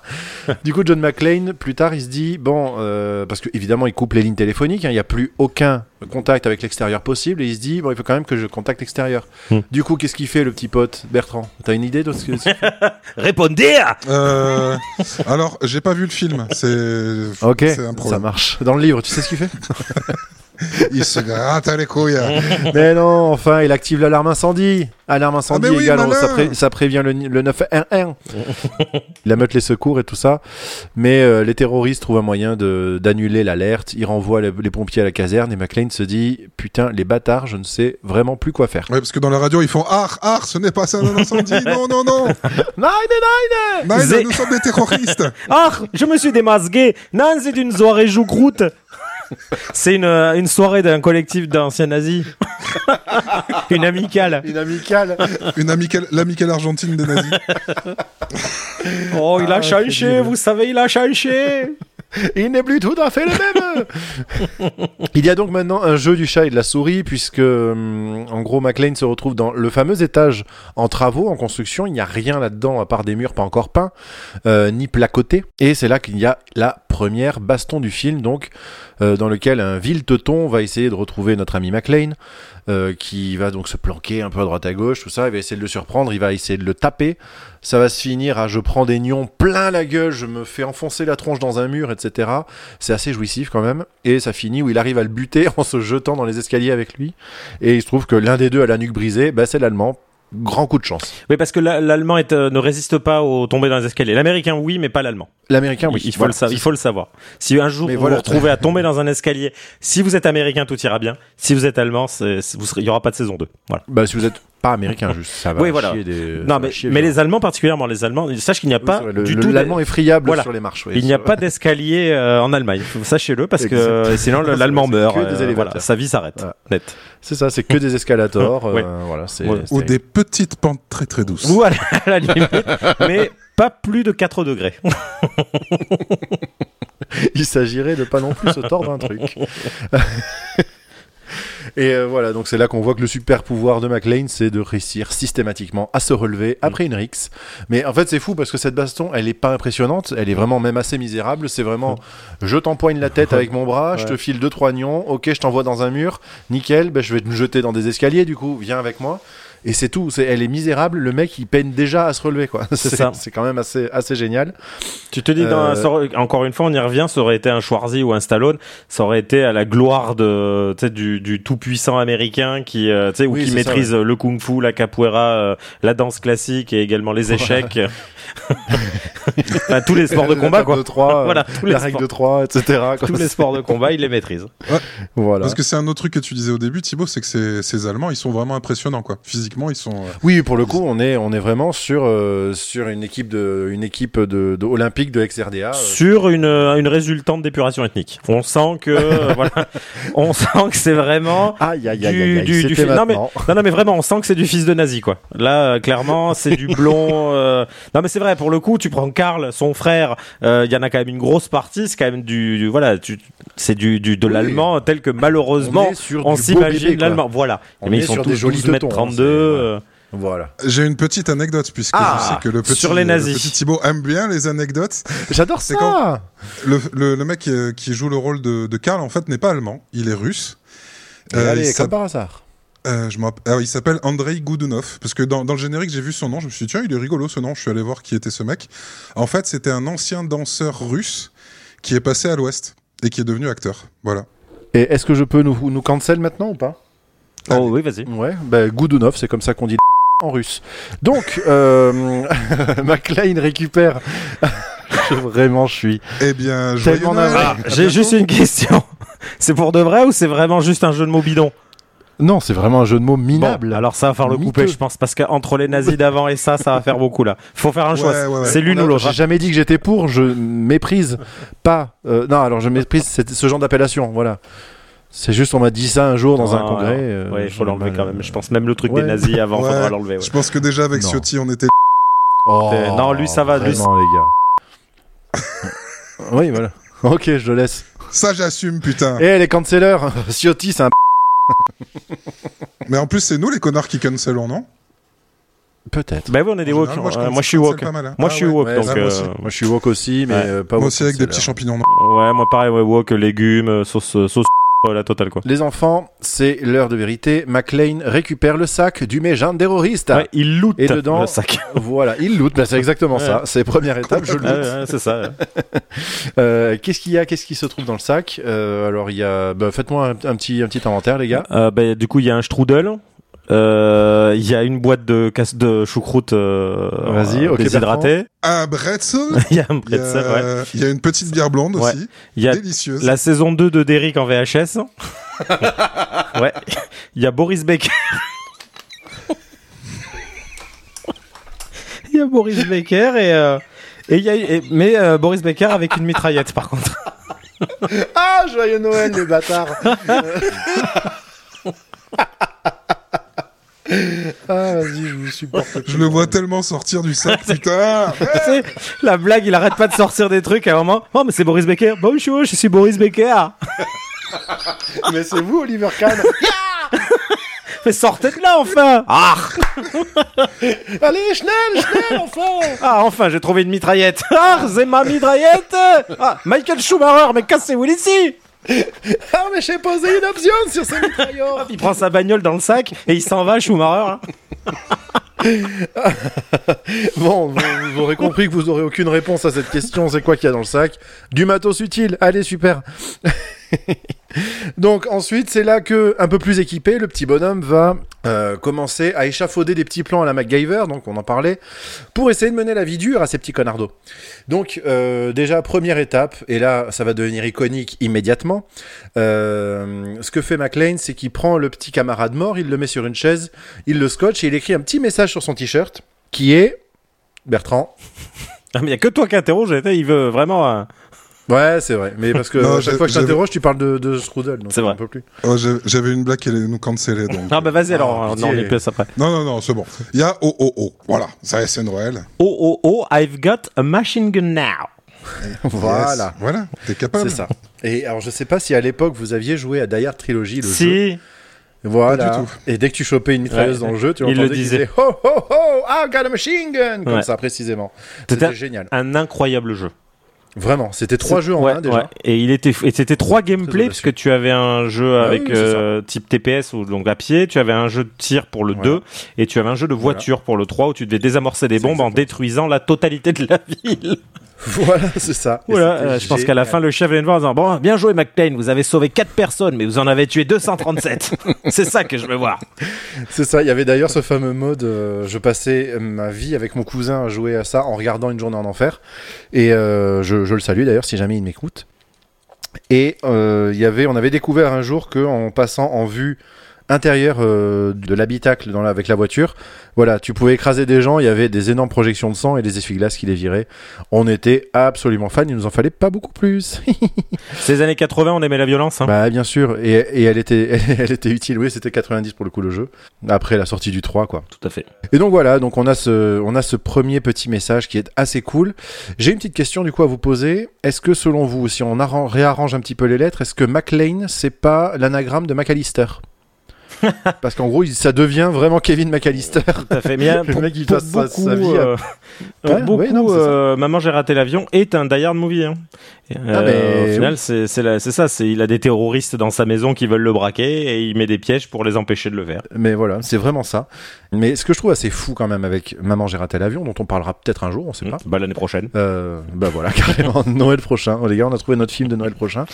Ce qui est assez ouf avec ce film, c'est qu'il est vachement défini par cette phase de je chasse les, les bandits. Mm. Alors qui doit durer quoi 10 minutes dans le euh, c'est 14 minutes de film. Exactement. Ouais, voilà. j'ai revu un- Bah, ouais. une, une émission dessus il y a pas longtemps. Ça représente 14 minutes de film en fait. La quasi-totalité du film, c'est euh, Kevin qui en gros euh, Oui, qui est tout euh, seul, qui vit voilà. sa meilleure life et la pire. En et fait, euh, flippe, voilà. Pour beaucoup, la, la théorie euh, est pareil, j'en fais partie de la, la plus euh, établie, on va dire, pour euh, Maman j'ai raté l'avion. C'était une théorie qui est un film qui utilise l'allégorie du de l'acceptation du, du, du deuil. En gros, quand tu, tu découpes le film en parties, donc les fameuses cinq phases euh, de, Ah, deuil, oui, oui. et en gros le film c'est ça en fait, euh, hein. voilà, en gros euh, c'est donc la, ouais, enfin bon, en tout cas, euh, mais c'est donc c'est la colère, le, le déni, ainsi de suite là, et en gros effectivement le l'acceptation. voilà, le film est découpé comme ça. Et, c'est vrai quand tu le prends sur cet angle-là, ça reprend vraiment ça. Et effectivement, euh, même pour les jeux vidéo et autres qui sont sortis à l'époque, on a l'impression qu'il n'était dé- défini uniquement par cette scène, euh, donc où il combat euh, les casseurs flotteurs. Et Oui, en ça. fait, pas du tout, parce qu'au final, c'est clairement pas l'idée principale du film. C'est plutôt de voir qu'un ouais. petit garçon, un petit peu dépendant de sa famille, arrive à se, à s'accomplir un petit peu et à, à, à être capable de, de grandir. Euh, Oui, en, vrai. en niquant des par contre. Il grandit en niquant des Par contre, ouais, ça c'est vraiment, il s'est rendu maître euh, dans cet art-là. Ouais, salue. Tout à fait. Tout comme on salue donc la mémoire de Chris Columbus. qui n'est pas mort, mais, mais on le salue. C'est vrai, mais Mm, mm. laisse-moi tranquille. Ouais. Par contre, Euh, Joe Pesci, euh, lui est non pas du tout non, Non, plus. pas du tout. Non, Non, non, je- arrête ça. je pense peu. que alors si on si si le papa de Kevin est décédé, si vous voulez on peut jouer à ça. Le, le- Ok. celui qui incarnait le, le père de Qui est Kevin est, mort est décédé. Qui qui est encore là Mais la dépression. Jacques Chirac est mort aussi. oui, tout à fait. Ouais, ouais. Napoléon aussi apparemment. Et on attend. Ouais, ouais. Apparemment, Edith Piaf euh, vient d'être admise. Bah non, il y a un film avec Napoléon là, qui sort. Ah donc, oui, c'est euh, vrai. Non, il, Ouais, est... non, vrai. non, il est pas mort. Ouais. Oui, mais c'est un film sur Napoléon, roi de Bayonne. Voilà. Oui. vrai, vrai, et on les salue tous d'ailleurs. C'est là qu'on a une scène avec probablement mon dialogue préféré du film, qui est très con et qui sera peut-être dans le générique de cet épisode, hein, ça vous le savez déjà, nous pas encore, où euh, John arrive à contacter en utilisant la radio qu'il a trouvée dans le sac, le service des urgences, et qui dit Monsieur, vous êtes sur le service des urgences, euh, qu'est-ce que... Voilà, si vous avez quelque chose à une urgence, contactez le 911. Sans blague, et vous croyez que j'appelle pour commander une pizza? Je trouve cette réplique absolument dingue, avec la rage avec laquelle il l'a dit, et génial. Donc euh, je j'aime ça euh, de tout mon cœur. Bah, tu as résolu mon problème pour le générique. Merci Thibaut. avec grand plaisir. Donc il se fait repérer, les terroristes le rejoignent, échange de coups de feu de nouveau, et on envoie euh, une voiture pour vérifier que c'était pas du bullshit toute cette histoire, une voiture de patrouille. Oui, sachant qu'en plus, il y a déjà euh, quelques minutes avant, il y a eu le, le faux appel, ou en tout cas l'erreur au niveau du, Oui, voilà. des pompiers. Exactement, ça Donc, fait deux euh, fois dans la soirée voilà. qu'il se passe un truc. C'est ça. Donc euh, ils envoient quand même la police, qui est cohérent au final, parce que tu te dis Mais- que mais à même si fond. c'est une connerie, on envoie. Que... C'est pour ça qu'ils envoient pas l'armée en fait. Hein, ils envoient donc euh, Oui, un gars en patrouille pour s'assurer que c'est pas des conneries, ça fait quand même deux fois, ok pourquoi pas. qui est en train de dévaliser les Twinkies du mini mart à côté, et qui est, qui est littéralement au bout de la rue. J'aime ça, je trouve ça génial. Quand il sort, il monte Mais dans sa voiture, il s'arrête, il se relève, il va voir, et en fait il check voir ce qui se passe. Et ce qui est génial par contre, c'est que à ce moment-là, ils sont sur le toit, il y a une espèce de fusillade de l'espace, et lui qui regarde, et il se passe rien d'en bas. Alors je sais pas si c'est pour jouer sur la, la perspective du fait que la tour est très grande, mais je refuse de croire que t'as des échanges de coups de feu de, de 5 Oui. ou 6 mecs sur un toit qui tapent des sauts périlleux Oh en se oui. tirant dessus. Après- le mec il, a- il est pas. Eh, alors après c'est Los Angeles, peut-être que Los Angeles dans les Ouais, années et 80. puis on a l'impression c'est la qu'il est proche. Non, c'est juste que la tour est immense et qu'on peut la voir Voilà, de très loin. Je pense que c'est ça. Il joue un peu Il est sur la pas à des kilomètres, mais il est quand même relativement loin. Et je pense que les, les coups de feu doivent peut-être se perdre dans le, la nuit de Los Angeles. Ouais, ou dans les coups de feu de, de Los Angeles. parce que, Oui, voilà, c'est ça. Et en plus, je me suis toujours demandé, parce qu'il y a ce fameux plan, donc on le voit regarder la tour de loin, et euh, en fait, ces montages croisés entre John McClane qui essaie de survivre à la fusillade sur le toit, et le, le, le- ces plans donc de loin, le sergent Al Powell, qui donc voit de loin la, la tour, et en fait, il y a des lumières qui clignotent en haut de la tour. Mm. C'est peut-être les lumières simplement de, du, pour le trafic aérien, Ça oui. mais euh, est-ce que il y a pas, est-ce que c'est pas des flashs aussi, des coups de feu, tu vois? C'est là que je Euh, je me suis fait la réflexion en le la regardant. précision du film euh, voilà, peut me, me troubler. Oui, effectivement, peut-être que John McTiernan l'a- voulu comme ça, mais ça ressemble quand même vraiment à pas. du juste. Voilà, c'est une grande tour, Oui, il y a des lumières. C'est ça, pour le trafic aérien. C'est quand il y arrive, en fait, ce qu'il y a, c'est que jusqu'à ce qu'il se passe, que se passera plus tard, pour les gens autour, il ne se passe rien dans la tour ce soir-là. voilà, c'est ça. Euh, voilà, c'est une soirée comme une autre. Il y a des coups de feu, il y a des gens qui meurent, mais ça, c'est Los Angeles dans les années 80. C'est tout à fait normal, c'est leur quotidien. Ouais, je me demande en fait, avec la taille de ces tours-là, si même en étant au pied de la tour, on entendrait les coups de feu d'en haut. Bah, on va essayer. Je monte, Ouais. je, je- je- je tire en l'air et tu me dis ce que t'entends. Ouais, d'accord, ça ok, on fait ça. Vous essayez de me tirer dessus depuis en bas Non, non, non, non, ah bah non, on n'est pas des monstres. Non, je vais tirer euh, Ah, un peu comme là, je, je saute, je tire, euh, je fais exploser un hélicoptère. Enfin, euh, voilà, des trucs faciles à faire, à mettre en place. Oui, quoi. oui, d'accord. Oui, oui, t'as raison, parce que sinon ça va être chiant. Si Non, non, après, bouges le pied. Ça va Oui, ah, ouh. non, j'aurais pas, Non, non, bah, pas de problème avec la marée chaussée. La fusillade, Mm. elle est pas trop bien filmée, sérieux. Ouais. Bah, c'est McTiernan, quoi. Je la trouve d'une clarté folle, euh, elle est ultra rythmée sans en faire des caisses, tu captes ce qui se passe, tu captes où chaque coup de feu va, c'est très brillant. C'est un détail que j'adore chez McTiernan et qui fait que tu sais toujours que tu es dans, dans un de ses films. C'est l'éclairage. L'éclairage est fou dans les, Ouais, les films oui, de oui. McTiernan. Tu as toujours des lumières extrêmement blanches Oui, qui vrai. fait que l'image est toujours extrêmement nette. C'est bizarre parce que clairement, tu c'est de la lumière de spot qui est ultra violente et pourtant ça fait toujours partie du décor. C'est pas pas choquant d'avoir une lumière aussi violente et c'est hyper beau, hyper beau. Mais c'est ça. Et on est dans un, dans un presque, ils rendent le décor quasi industriel en fait, parce que les lieux où ils sont, c'est le toit qui est un lieu qui est pas fait pour être stylisé, donc on est sur une zone un peu vaguement en friche où il y a une piste d'atterrissage pour hélico, et après sinon c'est du tout plat avec effectivement des spots qui sont là, donc c'est pas du tout surnaturel d'avoir cet éclairage effectivement qui pourrait paraître extrêmement grossier comme tu le dis. En fait tout est cohérent en fait, il utilise vraiment les moyens que ces décors lui permettent d'avoir pour optimiser le tout, c'est un vrai petit orfèvre ce mec-là. Ah complètement. Il a de la Euh, oui, encore une fois, tu vois, on, on voit euh, Bruce Willis, tu sais, qui, enfin, du coup, John McClane, qui court, qui saute, qui tire dans tous les sens. Les ennemis le suivent en le tirant dessus. Et t'as toujours donc ce fameux personnage de Carl, qui clairement est un bien meilleur soldat que, que, que Oui, Bruce Willis, ça. qui en fait lui se dit non, je vais pas courir partout et le flinguer, je vais y aller cool, je vais le prendre par derrière, je vais le méfu. Tu vois, même là, encore une fois, ça prouve que c'est pas un super héros et que effectivement, il doit composer avec le fait qu'il est quand même avec des euh, des mecs assez bien entraînés et surtout extrêmement bien bien coiffés. Ça toujours, je trouve Ouais, ça voilà. fascinant. Carl est décoiffé Ah, qu'au moment de sa mort. hein. Oui, là c'est- un truc de fait. fou. ouais. Je pense que c'est oui. encore une fois, tu vois, il est sur le toit, tu as une, une odeur de d'oyofolase là qui s'envole et, et c'est comme ça qu'il le détecte, c'est sûr. Bah oui bien sûr. Tu sais, il fait je- qu'est-ce que c'est que ça C'était plutôt Dieu. du pétrolane à cette Oui, époque. j'allais Ah, peut-être. Ah, Mais c'était quoi ce l'oïlofolase Pour les gens des années 80, euh, dites- dites-nous dans les commentaires euh, Les gens qui n'êtes pas, qui êtes pas sortis de ça, c'est quoi Vous êtes de la team pétrolane ou oilofolase Non, parce qu'en plus la l'oïlofolase c'était une crème de jour. du coup, je pense Ah pas bah, que tu t'en nickel. mettais dans les Bah cheveux. après, non mais euh, oui, mais pas sur Non. les cheveux, mais il s'en mettait Mm. certainement. T'as vu Ouais. ce beau teint qu'il a Ah mais je pense Oh qu'il faisait là un là, truc à mon il mettait de, la crème d'hémorroïdes sur ses cheveux ou un truc comme ça, tu sais, il avait un truc Ouais, improbable. ouais. Il faisait un shampoing œuf, euh, crème d'hémorroïdes et foutre. Mm, mm, Oui, c'est oui, bah nickel. Allez, c'est parfait, Du coup, ça, ça Voilà. faisait une, une- comme une espèce de pâte, et après il l'enlevait au jet. C'était le seul- la seule solution. Une, il fallait une semaine et demie pour se laver les cheveux. Mais le résultat, mon pote, en tombant au sol. le résultat, mon Ça pote, sentait bon putain. il se lavait les cheveux une fois par an parce que c'était trop compliqué.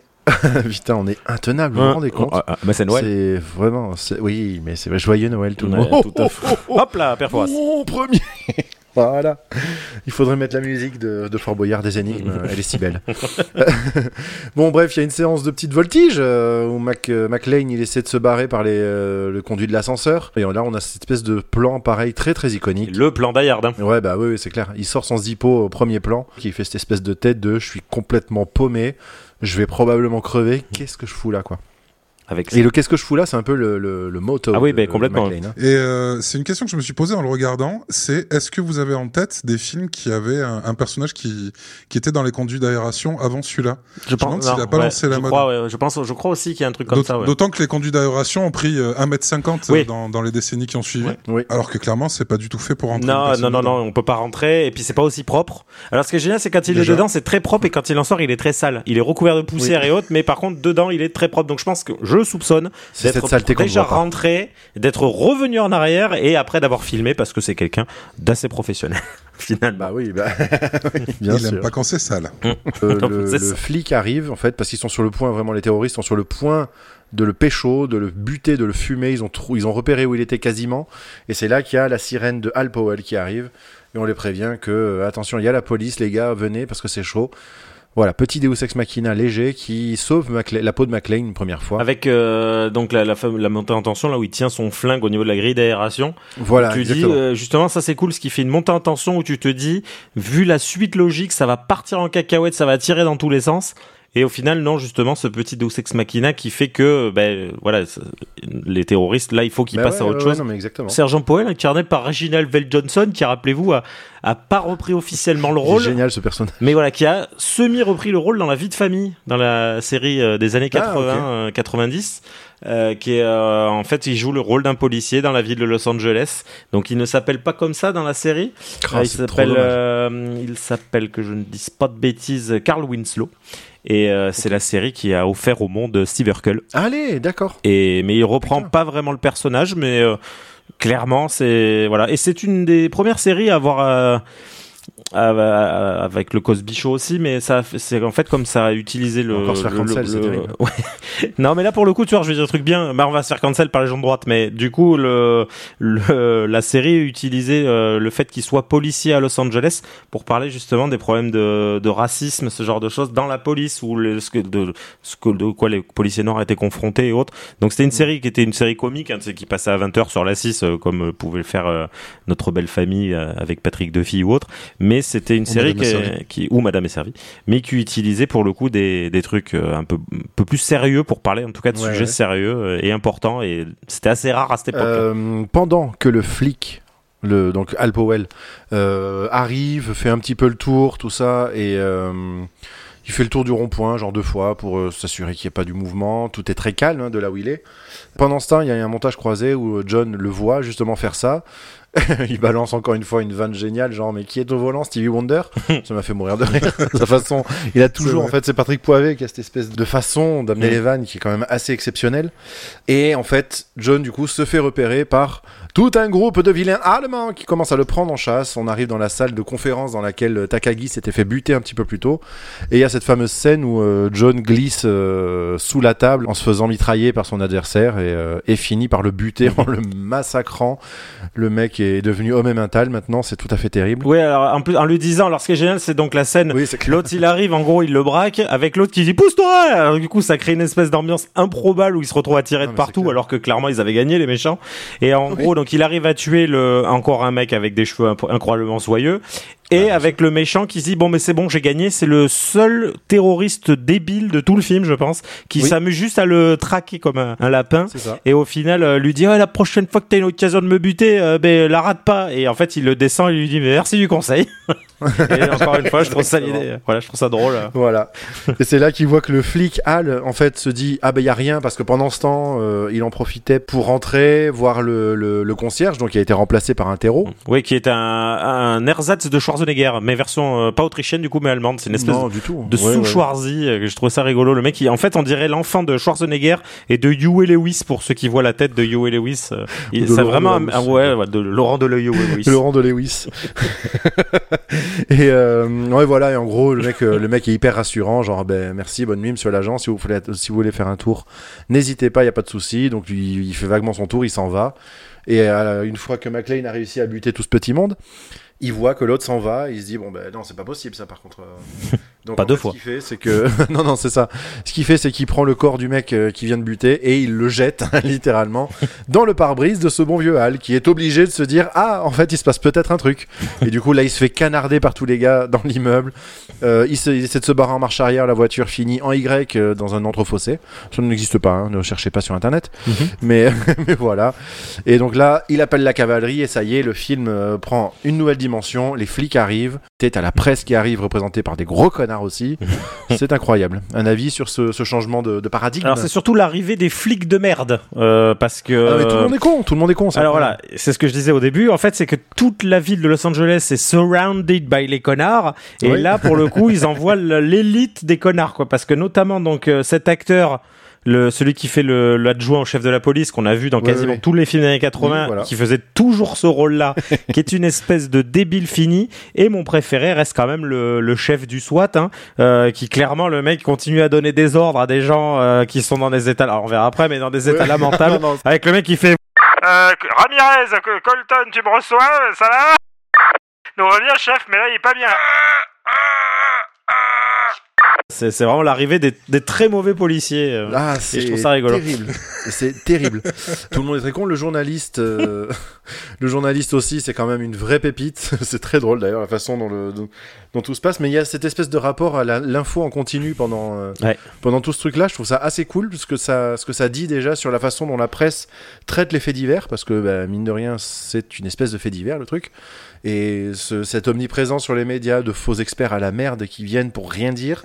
Je trouve ça assez avant-gardiste dans le propre, enfin, ou en tout cas tristement, euh, tristement intemporel. Et euh, le personnage incarné donc William Arterton, j'ai noté le nom parce que il jouait sensiblement le même rôle dans SOS Fantôme et il joue Ah ouais. toujours ce truc là en fait, l'espèce de gros con qui, qui qui est juste là en fait pour euh, Tout à fait. casser les couilles en fait. Il est juste là on dirait pour donner tu sais, du grain à moudre aux autres mais jamais à aider en tout cas à, à avancer. Et euh, voilà, c'est un acteur qu'on a très souvent vu. Je vais vérifier, je pense qu'il est décédé. Il, en a- il revient d'ailleurs dans, dans Die Hard 2, puisqu'il est toujours avec ce rôle de, avec ce rôle de gros con. Mhm. et, euh, et je pense qu'on peut regarder, ouais, il a, fait, euh, il a fait pas mal de films. Là, je regarde un petit peu en direct. Il joue dans le dernier Samouraï, dis donc. Allez. Mais euh, voilà. Il a joué également dans un film que je vous conseille, qui est probablement l'un des films les plus mal notés de la carrière de Stallone, mais que personnellement j'adore. C'est L'embrouillé dans le sac, qui est une adaptation américaine de la pièce de théâtre Oscar avec Louis de Funès. Et, et Stallone reprend le rôle de Louis de Funès. Et c'est un film qui est très drôle. que tu dises une phrase comme ça un jour. Non, bah, bah, tu sais, après euh, Schwarzy qui a repris euh, Thierry Lhermitte et Jamie Curtis qui a repris vrai. Mew euh, on pouvait. Hein. C'est vrai, c'est vrai. Non, mais pour le coup, c'est vraiment. alors, Oscar est une super pièce de théâtre. C'est euh, donc ça se passe- et le film l'ont l'ont réadapté donc vraiment à l'américaine, mais le casting est fou. Tous les acteurs qui sont dedans sont des gens qui, en tout cas pour leur époque, sont connus pour être des acteurs. Pour être des scénaristes, pour être toutes sortes de choses, c'est des gens qu'on a revus derrière. Et donc, c'est un film de mafieux. Ah ouais. Et le film est très très drôle. C'est tout con. C'est en gros le chef de la mafia qui meurt et qui demande à son fils d'arrêter d'être un trou du cul. C'est littéralement ça. Donc c'est Kirk Douglas qui demande, donc le père de Stallone, qui lui demande d'arrêter d'être un méchant. Et le film se passe huit mois plus tard. Il a décidé de devenir un banquier extrêmement rangé. Donc il se bat contre sa nature profonde de mafieux. Tout le film se passe dans une maison. Et donc en gros, il lui arrive un million de trucs parce que c'est tiré d'une pièce de théâtre où en gros sa fille lui annonce qu'elle est enceinte alors que c'est pas vrai. Euh, Il y a un mec qui lui annonce qu'il lui a volé des bijoux alors que c'est pas vrai. Tout tourne autour d'une mallette qui est en permanence échangée. Donc un coup c'est des bijoux, un coup c'est de l'argent, un coup c'est des culottes. et en fait toute l'histoire tourne autour de ça. Et le film est très très drôle. Et dedans, il y a Stallone, il y a Tim Curry, il y a Don Amesh qui est un acteur que vous avez sûrement déjà vu dans les années 80. Il y a Marissa Tomei qui fait euh, Tante May dans les derniers Spider-Man, qui ouais. fait là la fille de, de Stallone. Donc le film est, euh, il est surchargé en acteurs connus et c'est vraiment fait comme une pièce de théâtre et c'est très très très drôle. Donc je vous conseille L'embrouillé dans le sac et également Oscar avec euh, avec Louis de Funès. Voilà. bien. Merci, c'est bien ça. Du coup, après, donc, on a, on, on a parlé donc de ce chef de la police qui va enchaîner les conneries. Euh, première étape, on balance des gros projets pour essayer de mieux y voir, mais du coup, on attire complètement l'attention d'hétéros qui vont s'amuser à tout éclater. Deuxième étape, on envoie un camion blindé pour essayer de forcer le passage. Résultat, on tombe sur des hétéros armés de lance-roquettes. Tout le monde crame, c'est une catastrophe. Et c'est là que le mec dit euh, Poursuivez l'assaut, euh, faites quelque chose. Non, mais non, on prend feu quand même. C'est très compliqué, les enfants. Et je trouve une scène qui a justement pas une grande utilité, excepté le fait de bien se rendre compte que, encore une fois, appuyer sur le fait que c'est vraiment John McClane contre les terroristes et que clairement, c'est pas les gens dehors qui vont l'aider. Oui, voilà, et que les terroristes sont ultra équipés, ultra Voilà. préparés. Que tout- Oui, il y a sûrement de ça aussi, mais tu vois, euh, cette scène, en gros, quand tu la revois, qui est très bizarre. Donc, ils arrivent, il y a donc ces trois mecs du SWAT, il y en a un qui attaque donc la porte avec un chalumeau, et les deux autres qui sont en train de le couvrir. Tout le monde se fait dégommer, et vous regarderez bien, le gars, en fait, est toujours à genoux, en train de découper son truc, alors que les mecs sont morts à côté de lui. Mais le mec, c'est le gars, c'est, le mec, il est jusqu'au boutiste, il est hors de question qu'il ne finisse pas ça. C'est ça. Donc, le mec continue, et après, ce que j'aime beaucoup, c'est qu'ils envoient donc le fameux char blindé, mais dedans, si vous regardez bien, il le dit, il y a un seul gars. Donc c'est genre juste le mec, il y va, il monte sur les escaliers et il met le char en carafe. Donc même s'ils le font pas exploser, les, les tours- ça ne sert à rien. Ils sont super cons. Un autre détail assez rigolo, c'est que le commandant du SWAT a quand même une tête de, de gentil nonos. Et après cet assaut, tu le vois tout le reste du film derrière l'adjoint euh, du commissaire, avec un air bête avec son casque de Starship Trooper. Vraiment, le mec ne sert à rien. Ah Ouais, non, le mec est venu, il- en deux minutes, il a perdu la totalité de son équipe. Il dit bon, ben je suis là, j'y reste. c'est- c'est de, la- tu sais, c'est de la curiosité malsaine, le Ça mec. peut être intéressant tout de même. Je raconterai ça à mes enfants. voilà, voilà. Mais qui, de toute façon, moi, Je écoute. pourrais dire où j'étais. Moi, toi- j'étais mort Moi, ce soir, bon, euh, sauf c'était ça ou matin film. Donc bon, on va rester là, on verra bien ce qui se passe. De toute façon, les réveillons Voilà. avec ma belle-mère, Ça ça, me fait- fait chier, donc euh, voilà. en plus, ouais. Le mec, est à ce soir, je suis en vacances. Eh, à l'année prochaine. Et là, il le descendait. Et là, c'est cohérent. Et là, c'est un beau propos. Ça me fait un peu penser euh, au Godzilla de Gareth Edwards de 2014, je crois. Ouais.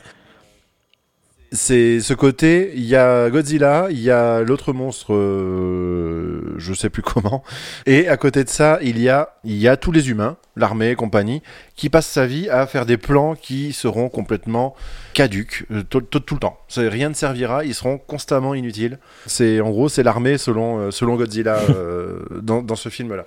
Il y a ce même rapport aux choses. C'est Los Angeles, donc tu te dis qu'en soi, les mecs doivent être habitués à, tu vois, ils, ils sont pas équipés au- pour les attaques thermonucléaires ou ce genre de choses, quoi. Tu sens qu'en gros, c'est des policiers qui sont équipés vraiment pour euh, faire de, des problèmes urbains. Mais là, effectivement, tout dépasse leurs euh, leurs compétences. Les mecs, ils débarquent avec des lance-roquettes, c'est des, déjà, c'est des Allemands. Ah oui, non, mais oui. Donc tu vois, ce genre de choses, c'est compliqué. Mais tu te dis, ouais, tu sens que les gars n'ont pas la moindre chance, en tout cas eux, de faire quoi que ce soit. Ceux qui arrivent après auraient dû, mais bon, malheureusement, ils sont, ils sont pas utiles non plus. Mais en tout cas, le, voilà, le, le- on sent bien que eux, c'est pas leur travail, quoi. Il y a cette séquence où John euh, fait sauter l'intégralité d'un étage de l'immeuble avec le C4 qu'il a récupéré des terreaux. Scène hyper impressionnante qui a pour avantage de d'éloigner la police, euh, enfin de les tenir à l'écart et en même temps aussi de désinguer encore un petit peu de, méchants. Ça c'est plutôt cool. C'est là qu'on voit aussi qu'il y a quelques petites scènes où le lien entre euh, Al Powell et John McClane va se resserrer un petit peu, ils vont échanger un petit peu sur leur vie, tout ça. Bah, c'est incroyable, je trouve. C'est, ils se disent pas grand chose, mais la bienveillance avec laquelle ils se parlent, le soulagement de John d'avoir un vrai allié qui soit pas très, qui soit pas complètement con à l'extérieur, etc. Le fait d'être compris par quelqu'un, le fait d'avoir juste le- un tout petit soutien émotionnel. Quand tu vois le bien que ça lui fait, comment il le joue, comment Ouais. c'est montré, je trouve le lien tellement Et c'est très surprenant, Il je trouve, scénaristiquement. C'est. euh, Ça se demandait d'où ça tombe. C'est c'est hyper chouette, mais. euh, C'est bizarre, ça vient casser le, casser le rythme. Et... Mais c'est cool. Oui. On serait sur du Stallone ou du Schwarzy. Il y aurait un rapport euh, de couilles littéralement entre lui et le gars à la radio. Et là pas du tout en fait euh, tu sens que c'est le moment où en fait les deux euh, relâchent le truc. Comme si en gros ils étaient euh, ils appelaient dans une radio de nuit tu sais en mode on va juste discuter. Et tu sens que Powell c'est le seul qui essaye de comprendre en fait à qui il a affaire. Et que en fait comme ils expliquent en gros c'est leur instinct de flic de, de terrain quoi qui fait qu'ils arrivent à, à, à se rapidement rapidement se faire confiance. Et on le voit vite parce qu'en fait ils se livrent un peu ça, et on sent qu'aux deux ça leur fait un bien fou euh, et effectivement tu sens qu'il n'y a pas de rapport euh, badass euh, mal alpha entre les deux c'est juste deux mecs qui discutent et qui ont besoin de lâcher de la pression en fait Ouais, c'est deux gars qui sont très sensibles. L'un était sensibilisé par un trauma professionnel après avoir buté un, un gamin sur une en gros une bavure quoi, une vraie bavure, et l'autre est dans une situation tellement merdique où il joue sa vie à chaque et en seconde plus il y a des allemands que les deux ils sont au bout du bout. Et en plus il y a des Allemands et qui sentent le Head and Shoulder, c'est terrible. Mais il est, les deux sont les deux sont au bout du bout. Oui, on est passé Head and Shoulder, laissez-moi tranquille. Les deux sont au bout du bout et en fait c'est juste ça. Ils sont euh, ultra sensibles, ils sont sur le point d'éclater. euh, émotionnellement et, et ils sont vraiment là pour se soutenir l'un l'autre. Je trouve ça très très beau comme, euh, comme lien, mais ça me fait en fait, euh, pour moi, ça fait juste office de, de, de rattachement émotionnel. C'est-à-dire qu'on est dans un film où il y a beaucoup beaucoup d'action. À ce moment-là, c'est on est soit sous tension, soit dans de l'action, et il faut du, du rattachement émotionnel. C'est assez important. Et, euh, et dans tous les films, il y a ça, il y a ce moment de coupure euh, où il faut reconnecter avec les personnages, tout ça, tout ça. Et là, ça passe par ces échanges à distance. Donc c'est c'est un moyen comme une autre. Notamment cette, euh, cette scène insoutenable où, euh, où McLean est en train de se retirer des, des énormes bouts de verre des pieds et il discute tranquillement. Tu sens qu'il souffre. Mais euh, c'est très rigolo parce que en fait McLean aurait dû, euh, dû faire le, le mec badass. Justement, il le fait pas. Il s'arrache les bouts de verre du pied en ne disant même pas qu'il est en train de se faire mal.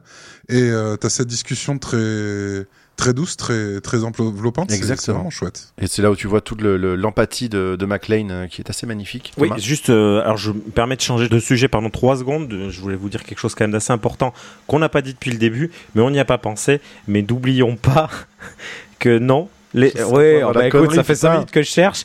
N'oublions pas euh, que les terroristes sont allemands et que donc leurs cheveux sont lavés avec du Schwarzkopf. Voilà. Innovation. Découvrez Gliss Repairist, un nouveau programme en trois étapes pour des cheveux jusqu'à 100% réparés par Schwarzkopf. C'est tout. On n'y a pas pensé. Mais Schwarzkopf est une. Est... ne te supporte C'est plus. c'est totalement faux. Schwarzkopf est une marque allemande créée par Hans Schwarzkopf. Sachez-le. Ah bah, euh, comme quoi tout se recoupe. Du coup, je, je pense que. Merci Thomas. Je pense qu'on a le, le nom de l'épisode. hein. Voilà, ce sera euh, Bru- euh, John McClane contre Hans Schwarzkopf.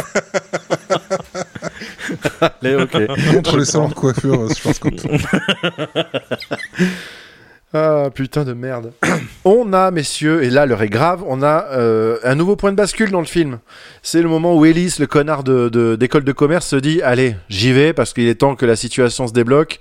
Et là, c'est une catastrophe. Là, il va mettre les pieds dans tous les plats, ça va être une Euh, il va essayer de négocier avec les terroristes, mais putain, le mec, il est insoutenable. Donc en gros, pour ça, il va dire Allez, les gars, je sais que vous êtes embêtés par un petit con.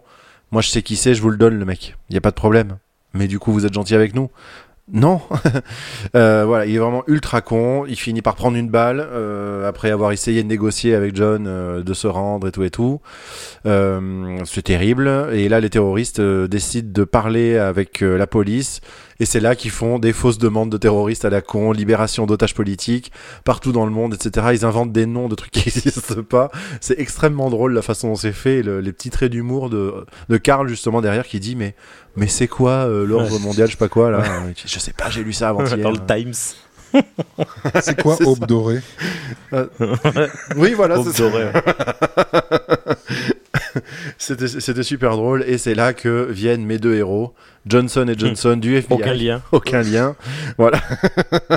c'est le cliché des agents du FBI qui ont le sourire à l'envers, qui ont euh, qui arrivent en costard, en contre-plongée, tout ça, et qui reprennent le contrôle des opérations. Avec ouais, un des deux acteurs qui est quand même une bonne trogne des années 80 Oui, complètement. C'est Johnson. Non, c'est l'autre Johnson. Ah putain, c'est Johnson. Oui, excusez-moi. et qui est incarné, donc que je ne dise pas de bêtises, par Robert Davy qui a la tronche grêlée comme on dit, qui a une vraie tête des années 80, Oui. qui faisait euh, Ah oui, c'est du Ray Liotta, Ouais, euh, corps quoi. qui est avec Joe Pantoliano, l'un des frères Fratelli, les méchants des Goonies, Ah les enfants Ah, de. Mama Fratelli. Ah mais oui, Eh, oui, eh, oui, mais oui, tout oui, à fait. Oui. oui, oui, tout à fait. Eh oui, oui. Bien, joué, Euh, putain, bien je joué. suis dans le fact-checking. hein. Je sais que je suis là pour ça. Merci, docteur Casting. Eh, à tout à l'heure pour plus d'informations. Eh bien, on a hâte. Revenons au film. Nous avons droit maintenant à une rencontre au sommet, c'est littéralement le cas puisqu'on est sous le toit de l'immeuble. Ouais. John McClane tombe par hasard sur Hans, le méchant Hans qu'on a appris qui s'appelait d'ailleurs Hans Gruber. Le nom a été lâché. Euh, et il tombe sur Hans sans savoir que c'est Hans. Cette scène est très très forte. Quelle tension, c'est terrible. Oh, c'est trop bien. Euh, où Hans se fait passer pour un otage qui essayait de s'échapper. Et ça prend parce qu'il le joue Ouais, cette scène, extraordinairement bien. Elle est géniale. Et euh, parce que ça, pareil, hein, c'est une, c'est une belle perf de- d'acting de réussir à jouer un gars qui essaie d'être convaincant en jouant un otage, euh, un otage sous pression. Thomas, je te sens perplexe. On a déjà assisté au fait que Ellis s'était pris une balle dans la tête et que c'était là, probablement la scène la, la plus satisfaisante de l'histoire du, du cinéma, je pense. hein. Parce que, en fait, les personnages sont tous un peu clichés, mais c'est le seul personnage où on sent qu'il est écrit, mais en poussant tous les curseurs au maximum Oui, voilà. pour qu'il soit à gerber. Parce que c'est vraiment l'ultime sac à merde. Le seul truc, par contre, qui est bien et qu'on ne peut pas lui reprocher, c'est qu'il ne, vend pas euh, Oli. En fait, il ne. il- euh, voilà, en gros, il dit non, c'est mon pote, on se connaît depuis toujours, alors qu'ils se sont vus 10 secondes. hein. Et en gros, il aurait pu dire ouais, je connais sa femme, Oui, voilà. machin. Non, en fait, à aucun moment, puisque Oli, elle est. euh, elle s'appelle Oli Gennaro, donc ils ne font pas le lien, puisque lui, euh, du coup, Ellis vend le nom de McClane. Donc ils ne font pas le lien avec sa femme. Mais par contre, quand il se prend une balle dans la tête, c'est quand même un, un moment divin, parce que, ouais, dans, même dans sa façon de Ça, jouer, et tout. c'est un véritable bonheur. Je me permets de revenir donc à ce- cette situation Hans versus John, où les deux sympathisent un petit peu, ils échangent les deux dernières clopes du paquet, parce que ça clope dans tous les sens hein, dans ce film. Ah oui. C'est, ça m'a presque donné envie de m'y mettre. Euh, Des Gauloises. Et voilà, des Gauloises, ouais. Oui. Non, c'est pas des Gauloises en plus. Si. Ah si si si. Ah si, c'est complètement Si, la c'est- gauloise ouais. filtre. Ouais. Ouais, ouais, ouais. Et il le dit, euh, en fait, euh, il le dit au début. Il dit, je pense qu'ils sont européens avant de savoir qu'ils sont allemands. Il dit euh, dans leurs fringues, dans leur accent et dans leur cl- même dans leurs cigarettes. Il Ouais, le dit ouais. au tout début du film quand il Mais je croyais que contacte, c'était une marque allemande du coup. Non non, je crois que c'est vraiment des gauloises. Ah oui, je reconnaîtrais ce paquet entre mille. Ouais, moi aussi. euh, C'était euh, le paquet de mon papa euh, quand j'étais petit euh, qui trônait fièrement sur la table basse. Et puis il y a- il y, a ce truc en plus du paquet souple comme ça. Je trouve que ça, ça apporte un, un- je sais pas, il y a un côté western, je trouve là-dedans. Ouais. Et donc voilà, donc ils, ils échangent un petit peu, ils parlent, ils se lient un petit peu tous les deux. John McClane fait ça assez facilement, mine de rien. C'est quelqu'un qui, dès qu'il prend le temps de discuter avec quelqu'un, il s'entend très vite bien. Et il a bon fond ce mec-là. en Ah, fait. complètement. C'est un gars bien. Et donc, dès qu'il s'agit de bouger un petit peu, il se dit Allez, Hans, enfin, mon cher ami, parce qu'il arrive à donner un nom qui était sur la liste des, euh, des, des employés du bureau, parce que pas con le Hans.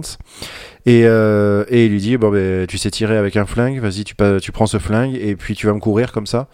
Et ils avancent à deux, et l'autre est armé, et c'est là qu'on entend, je crois qu'on entend un message radio qui, du coup, euh, le trahit. Oui, en fait, c'est Hans, Et et je trouve cette scène vraiment géniale. Oui. Où en fait, t'as Bruce Willis qui est au premier plan, t'as Hans. Gruber qui est juste derrière et qui dit, euh, qui donne une instruction en allemand. Et ces quelques secondes, je les trouve extrêmement anxiogènes en fait.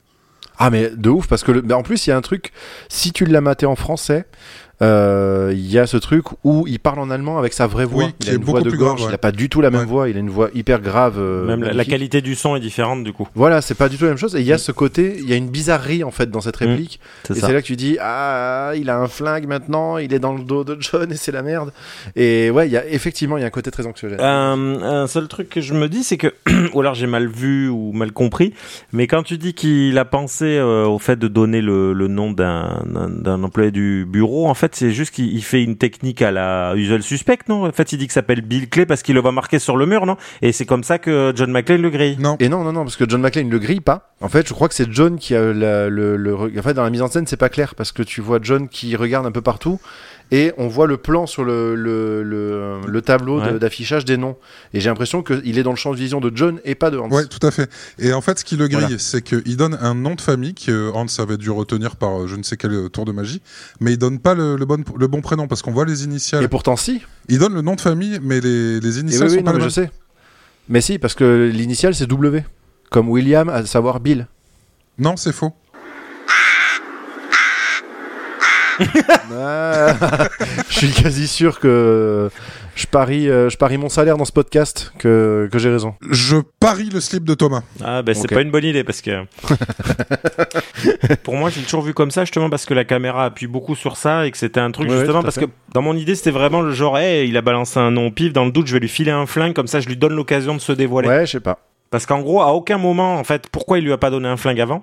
À aucun moment il est en mode euh, vas-y viens je te donne un flingue on va tous les tuer. Et là d'un coup d'un seul il dit ok je te donne un flingue on va tous les tuer. En fait son personnage d'un coup change. Et moi pour moi c'est plutôt genre ok il est en train de me la faire à l'envers on va on va checker. Donc je lui file un flingue et je, et je me mets volontairement dos à lui pour lui laisser complètement la chance de se dévoiler et c'est exactement ce qu'il fait toujours j'ai toujours compris cette scène comme Bah, ça me paraît cohérent parce que sinon, effectivement, on est sur de l'instinct pur. Mm. Euh, et bon, c'est un peu moins, ça tient un peu moins debout. Mais euh, bon, ben, je, me, je, me, je me fie à cet ça avis. Ça, ou peut-être il faudrait fact-checker avec la scène du début, quand euh, il cherche le nom de McClane, et après il va Ouais. chercher le nom de Gennaro. Est-ce qu'il voit pas quelque chose à ce moment-là ou... Peut-être, ouais. Peut-être. C'est vrai qu'il y, a- y un accent qui est mis sur, ce- Ouais, pareil, sur cette merveilleuse scène qui permet simplement de montrer les rapports dans le couple, Mm. juste en cherchant sur un écran tactile. C'est trop ça. fort Ouais, aussi, mais bon, ouais, bref. ouais, ouais. Ouais, c'est trop Mais fort. euh, après, c'est euh, c'est un plaisir de, de, de ce film-là et de cette époque-là. Je veux pas faire un, un c'était mieux avant, mais je pense que les films sont beaucoup plus efficaces maintenant. Les scénarios sont beaucoup plus ramassés, il y a beaucoup moins de détails. Et euh, je trouve ça vraiment extrêmement agréable d'avoir autant de petits détails, autant de, de- autant de finesse dans l'écriture, alors que finalement, on traiterait les choses beaucoup plus vite maintenant. Même Oui. si- mais je crois que c'est pas ça- une histoire d'époque, c'est vraiment une histoire d'auteur. Ouais. Peut-être aussi, ouais. mais je mais je pense. pense. que, comme tu dis, en fait, le- il y a beaucoup de scènes où le, le film prend beaucoup de temps. Et en gros, quand tu le regardes avec des yeux de 2023, il y a beaucoup de moments où le film, t'as l'impression de dire, allez, on enchaîne là, il faut, il faut bourriner. Moi, je suis pas Ouais, là pour ouais, perdre mon temps. Et, et tu te dis que ce film sortirait aujourd'hui, euh, t'enlèverais euh, 30 minutes de film. Je pense qu'il y a plein de scènes qui n'existeraient plus, ça tirerait Tout plus. Là, le film prend Tout son temps, en fait. C'est vraiment pas Bruce. Willis contre les terroristes, c'est juste Bruce Willis qui attend patiemment que quelqu'un lui donne un coup de main, en gros. Voilà, qu'au c'est final, il voilà. survit en attendant, en attendant les renforts. C'est ça, c'est pas lui qui va chercher les terroristes, c'est les terroristes qui le retrouvent sans faire exprès à chaque fois. C'est ça. C'est une remarque que je me suis fait en lançant, en lançant le film euh, et qui, va complètement dans ton sens, Thomas. C'est que quand je l'ai lancé, je me suis dit j'en ai pour euh, j'en ai pour une heure et demie et j'ai vu qu'en fait non, il dure Mm. deux heures. Et euh, c'est assez long pour ce Surtout genre à de, l'époque. pour ce genre de film qui oui qui a, qui a un pitch assez assez ramassé en fait. Oui, c'est ça. Oui, c'est ça. C'est c'est une, c'est effectivement une idée très simple, pas révolutionnaire pour un sou, mais euh, une idée très simple. Et par contre, elle est menée avec une maestria qui est folle, qui est vraiment folle. Et d'ailleurs, je pense que Hans, en parlant de petits détails, je me suis jamais demandé ce qu'il disait, mais au final, je pense qu'il dit, ben, vous pouvez me rejoindre euh, au niveau du toit parce que je l'ai avec moi et euh, Ouais. là, il va mourir. Il se met à braquer euh, John qui capte quand il l'entend parler en allemand derrière lui. Il a cette espèce de regard ultra phlegmatique de Bon, ben maintenant je suis dans la merde, comment je vais m'en sortir? Donc il se retourne très lentement, et voilà, et il parle avec euh, Hans qui du coup a tombé le masque simplement en parlant à la radio. Voilà, donc euh, une passe un peu de western et compagnie. Et là, on apprend que dans le flingue, il n'y avait pas une balle, et que John, voilà, du coup, il s'est un peu foutu de sa gueule. Il reprend le dessus, sauf que l'ascenseur arrive, les terreaux sont en surnombre, et là, il se barre en courant dans la panique la plus totale, et il essaie de survivre, et puis c'est là qu'il y a le, plan de Hans qui dit, bon ben, il est pieds nus, donc vous avez qu'à viser les vitres. Comme ça, il fait un terrain miné, un- une idée de génie, parfaitement mise en scène aussi, où tu les vois tous se donner à cœur joie, ça tire dans tous les sens. Sur cette scène, alors c'est typique des années 80 et j'adore ça. Et c'est quelque chose qui s'est vachement perdu, mais qui a pas existé très longtemps, mais tu le retrouves un peu dans les années 90. Au moment où il tire dans les vitres, il y a ce bruit euh, d'armes qui a un son très euh, tubulaire. Je sais pas si vous voyez ce que je veux dire. Qu'on retrouve non, non, qu'on retrouve. Alors, est-ce que vous voyez le, le, le, le bruit du de l'arme à feu de Ripley dans Alien, qui a ce bruit très, euh, il a un, un son très typique. C'est pas un son en mode tout, tout, tout, tout, tout, tout, tout. C'est vraiment un son qui vit énormément. Et, et j'adore le je crois que je vois ce que tu veux dire. Le sound design des armes, ouais, ouais. T'as vraiment l'impression, tu sais, qui comme quand tu fais le con, par exemple, tu parles dans un rouleau de sopalin, ça modifie ta voix, Oui. rien de plus. Et ben là, c'est la même chose. En gros, Oui, on a l'impression que tu sais qu'il y a un effet de Doppler, mais qui tire dans une petite caisse de résonance. Et je trouve qu'il y a un son qui est hyper agréable à entendre et qui sort justement. Tu vois, il y a beaucoup de films des années 80, si tu prends ou même 70, tu prends un film comme l'inspecteur Harry qui a amené ce bruit du flingue qui fait littéralement bruit du- d'un canon, euh, enfin mais d'un vrai canon hein, pour le coup, d'un explosif. Et, et là, dans les années 80, t'avais plus ce côté, euh, les, les armes ont des signatures euh, sonores. C'est-à-dire que le son de l'arme des gentils fait pas le son de l'arme des méchants, même s'ils ont le même flingue, vous remarquerez. Ah, Genre là, en oui, fait, oui. sur la fameuse, il y a une fusillade sur le toit au début. Euh, quand, en fait, en fonction de qui il tire, même si c'est juste un truc où tu vois péter des morceaux de verre et des feuilles volées, tu sais qui a tiré par le son. Et, et je trouve ça euh, captivant de une voix, en fait. ouais voilà vraiment et c'est un truc très années 80 qu'aujourd'hui c'est perdu et, et je- pour moi Parce le, on, beaucoup, on essaie d'être beaucoup plus proche d'une d'une réalité des. du- Ouais, voilà, soit d'en faire des caisses, soit d'essayer d'être réel. Et pour moi, c'est un truc Voilà. qui a complètement pris toute son ampleur maximale dans Hit, qui a la scène de fusillade la plus dingue de oui, tous les non, temps, qui mais est incroyablement sonorisée. Et, Ouais, ouais, ouais. et voilà. Et, et vous regardez juste cette scène, écoutez bien le bruit des flingues, et je, je trouve ça génial. Et écoutez le bruit du flingue de Helen Ripley, vous verrez qu'il est très, euh, il est extra, Ouais, il est aussi euh, charismatique même que, que Ripley. Ouais. Il est vraiment reconnaissable entre mille. Voilà. Et ça, c'est beau. Mm. Euh, D'ailleurs, en parlant de- du bruit des armes, il se trouve que John McClane finit par ne plus avoir de balles, son chargeur se vide, parce que malheureusement, il, ne restait- il ne lui restait manifestement que 830 munitions, euh, ce qui reste un problème. Parce que cette scène, en fait, il a plus de balles lui que l'intégralité des terroristes qui lui tirent dessus. ouais. ça. Je faisais la réflexion. Ah, la dose de bastos qu'il envoie dans cette scène, il ne s'arrête pas. Ah ouais. C'est terrible, il en balance une trentaine par plan, et c'est que du champ contre champ, on le voit 17 fois, donc c'est c'est tout à fait terrible. Tu sais, tu pourrais faire la vanne, tu sais, parce qu'à un moment, il, il- il vide son chargeur, il regarde, il a plus que deux balles. Et en fait, tu peux refaire cette scène, tu fais la vanne, il vide son chargeur, il a une brouette de balles, il fait merde, il m'en reste plus que 830. Exactement. Et donc il se, se- il se retrouve obligé du coup de fuir puisqu'il n'a plus du tout de munitions et il est obligé de fuir dans le champ de verre. À partir de là, ses pieds, c'est du sauter de veau les gars. C'est fini. C'est lié big le truc, c'est une catastrophe. Il est mi-homme, mi-hachi parmentier. Exactement. Euh, Et donc, à ce moment-là, il se passe un truc incroyable. Le FBI se dit, on va reprendre le contrôle de la situation, vous me coupez le courant dans cet immeuble et on y va, les gars.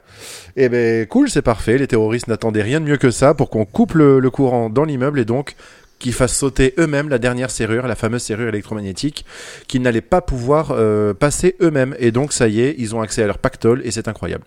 Et c'est le 32e fusil de Tchekhov. Voilà, exactement, exactement. C'est du, du préparation-paiement dans tous les sens, c'est sublimement. Avec euh, cette scène géniale où quand ils ouvrent le coffre, ils rentrent et t'as une musique de Noël comme s'ils ouvraient leur cadeau. Oui, mais oui, oui, et, non, mais c'est et je exactement trouve ça. ça hyper bien fait. C'est l'hymne Voilà. à la joie de Beethoven. Oui, mais il y a un côté très Oui. Noël. euh, Tu vois ce que je veux dire Dans la façon dont elle est montée, je trouve qu'il y a vraiment ce côté, c'est le matin Oui, de Noël, on a réussi ouais. à. C'est dans la continuité. J'aime beaucoup, euh, j'aime beaucoup cette scène. Elle, est, Exactement. elle est magnifique. Magnifique. Et c'est là que McLean, du coup, euh, retourne en gros sur les lieux où il avait rencontré Hans parce qu'il se dit Qu'est-ce que tu foutais là? Parce qu'au final, c'est ça pareil, c'est assez cohérent. Il le rencontre, quand il capte qu'en fait il est méchant, il s'est passé du temps, et au moment où il capte qu'il est méchant, il y a une fusillade. Donc il a plus le temps de se poser la question de pourquoi il l'a rencontré là en fait. Mm. Et quand il est au calme, là il se la pose la question, il retourne voir. Et c'est là qu'il voit un océan d'explosifs sous le toit, il se dit Ah d'accord, leur plan il pue du cul, parce que ça va nécessiter à un moment donné de tout faire sauter, et ça, ça pue. Et donc du coup, c'est là qu'il tombe sur le fameux Karl, le, le grand blond avec une mitrailleuse noire, et, euh, et qui a un, un enchaînement de... Enfin, c'est une nouvelle baston, et là, pour le coup, il en prend plein sa gueule. C'est John McClane façon sauce gribiche, et ça, Mhm. c'est assez incroyable. De la Euh, tête aux pieds, là, pour le coup. ah non, non, mais c'est terrible. c'est vraiment, mais c'est. oh, Il est dans un état, le pauvre, c'est incroyable. Donc voilà, il finit par le pendre avec des chaînes, hein, parce que rien de mieux. euh, et alors, C'est d'une violence. c'est- d'une violence. Sans nom, mais pas suffisant, on y reviendra. Pendant ce temps, tous les otages sont amenés vers le toit, vers là où les hélicoptères vont. euh, les hélicoptères envoyés par le FBI, lourdement armés, euh, vont les rejoindre. Et le toit que l'on sait maintenant piégé. Oui. Euh, cette scène où on voit un terroriste asiatique, enfin voilà, qui est un acteur, mais alors ultra typique des années 80, qui a joué Ah dans oui, oui. 160 000 films, qui je pense, tu peux faire la liste, il s'est fait tuer par toutes les action heroes de l'époque, et je trouve ça génial, et qui euh, du coup euh, a joué dans vraiment beaucoup, beaucoup, beaucoup de films, euh, et qui a joué dernièrement, j'ai découvert ça hier, et ça m'a beaucoup fait rire, il a également joué en 2014 dans un film qui s'appelle Aw- Awesome Asi- Asian Bad Guys. Et je trouve l'idée voilà, géniale parce que je veux que ce soit lui sur l'affiche parce qu'entre lui et Bolo Young, le méchant de Bloodsport, je pense que c'est quand même les deux asiatiques les plus représentatifs, Ah, les plus représentatifs des années des, méchants des années 80. C'est Et clair. je regarde, il a également clair. joué dans l'agence Tourisque, euh, MacGyver, Riptide, euh, le, le rebelle, et dans Hooker, Equalizer, le mec les a tous fait. Et il joue aussi dans 24. Et il fait un Kung Fu Master dans That 70 Show. Ce mec a totalement réussi Ah sa ouais, carrière. mais, euh, ah bah, de ouf. Et comme c'est les années 80, il avait un doublage raciste d'un bout Oui, à l'autre. toujours. ouais. Alors, soit il Mais parlait pas, là, soit c'était que Là, raciste. j'ai ouais. pas l'impression. Ouais, ouais, ouais, Ouais, ou alors il parle pas. Et par contre, Oui. euh, très, très, très, très bonne nouvelle. Il est toujours vivant. On Allez Il a aujourd'hui 71 ans. Et il est en pleine bourre. Voilà, sachez-le. Et j'adore ce mec. C'est le quand tu vois sa Ah non, gueule, oui, tu grave. sais que t'es dans un film des années 80. Il a joué dans l'arme fatale. Il les a, enfin, il a tout fait. J'adore ce mec. Ça, il est, non, non, il est, il est Mm. exceptionnel. Mm, C'est vrai que mm. sa tronche, c'est 100% Mm. un film d'action années C'est ça, 80, c'est ça, tu. C'est génial. Il y a Apocalypse Now chez le FBI Mhm. Oui. C'est vrai. avec ce, truc euh, vraiment à 100%. hein, ils sont, euh, il est dans, dans son hélico avec sa mitrailleuse. Il est là, Ah, ça me rappelle Saigon, pas toi? Mais Mm. Je sais pas, j'étais, j'étais au primaire, connard. J'étais au lycée. oui, c'est ça, j'étais au lycée, connard. c'est très très drôle. Oui. Et du coup, en fait, c'est là que John voit tous les otages aller vers le toit et se dit Ah, mais non, ils vont tout faire sauter, donc barrez-vous. Il essaie de les faire se barrer. Il tire en l'air pour, euh, les, pour les intimider et le- les pousser à faire marche arrière. Et là, les gros cons du FBI qui voient qui est là Oh, il y a un terroriste, il va les buter, il faut le buter. Donc là, maintenant, il essaie d'échapper un hélicoptère, c'est tout à fait terrible. Euh, il saute en rappel euh, avec une lance à incendie pendant que le toit est en train d'exploser pour essayer d'atteindre un autre étage. Pareil, qui est une scène C'est extrêmement iconique quoi. de, de, de Oui, oui, Piège de à cristal, hein, 100%. ce- cette scène-là où il saute euh, avec son sa lance ça. incendie ou en disant Ah, Qu'est-ce que tu fous, John? Allez, qu'est-ce que tu fous? Bon, tu me promets de pas mourir. Et ce serait repris un peu dans Matrix, que ça me surprendrait pas. oui, c'est Oui, pas tout faux. à fait. Toute cette phase, franchement, euh, ça y ressemble très très fort. Et euh, il y a pire comme, euh, comme inspiration. Il faut l'admettre. Euh, on finit par arriver à la confrontation finale. On arrive à la fin du film. Euh, la confrontation entre John et Hans. Et là, il y a ce truc de euh, putain, il me reste que deux balles. Et le fameux, il lui reste pour le coup vraiment que deux balles. Et il voit du scotch de Noël. Et donc, on ne sait pas ce qui manigance, mais c'est un plaisir. Il garde sa mitrailleuse qui n'a plus de balles. Et là, il va à la rencontre de Hans, qui lui a chopé donc Holly, parce qu'entre temps, il a capté hein, que c'était la femme de John. Et donc, il s'est dit, j'ai ma monnaie d'échange ultime. Il chope Holly, et là, il y a la fameuse prise d'otage de tu peux pas me buter, tout ça. Ouais, final, avec, si. avec une entrée en, en scène de, de McLean qui est juste, euh, Ouais. juste Ouais, géniale. Tu le Ouais, vois il est arriver. brillantissime. Il est tout pourri. il laisse des traînées de sang partout. Il pousse un Ouais. hurlement de bête en arrivant. Ouais, quand il a. ouais, ouais. Hans, il crie Hans, il est Ouais. incroyable. Même moi, tu sais, quand tu dis, oui, t'arrives, il a le, il vient de se prendre une balle dans l'épaule, il a les deux pieds en sang. Et ce qui est rigolo, c'est que t'as une, justement, t'as un contre-jour, donc on le voit pas vraiment. Oui, ouais. Il est vraiment, Ah, mais voilà. Il est vraiment éclairé par l'arrière, c'est incroyable. Et t'as, si tu regardes bien, en fait, le sol, sur, sous- au niveau de ses pieds, t'en as un qui dessine vraiment le, le- la, la gerbe de sang qui Ah dégueule oui, oui. ses yeux, il est dans un état, mais lamentable. Et, euh, et encore une fois. film, il lui, reste, il lui reste 13 millilitres de sang, je pense. Ah ouais, non, mais là, là. Ouais, quand les mecs, ils vont, ré- ils vont nettoyer l'immeuble, ils vont retrouver des morceaux de John McClane partout, hein, parce que. Ah oui, non, mais c'est terrible. C'est terrible. Et par un tour de passe-passe, il arrive à le bouger, il le fait passer par la fenêtre. Il y a une petite anecdote, encore une fois, assez marrante, puisque donc Hans Gruber se retrouve dans une espèce de plan pareil extrêmement iconique, pendu par la fenêtre euh, À la à, montre. John qui le, qui le retient, et voilà, avec la montre. Et euh, John le retient, il est pendu, donc c'est un ultra ralenti où tu le vois avec une tête légèrement paniquée, et en bas tu vois donc tout le, le, le sol, quoi. John le lâche, euh, Hans tombe et s'effondre du haut de l'immeuble. Et c'est là qu'il meurt. Mais il y a une petite anecdote en fait, Mhm. c'est que ce, donc c'est- ce lâcher est, est au ralenti. Et en fait, il se trouve que, je sais plus si c'était Bruce Willis ou John McTiernan qui lui tenait la main. Et la réaction qu'on voit dans le film, c'est vraiment la réaction d'un mec sujet à un immense vertige, qui est lâché de 8 mètres de haut Mhm. sans avoir été prévenu.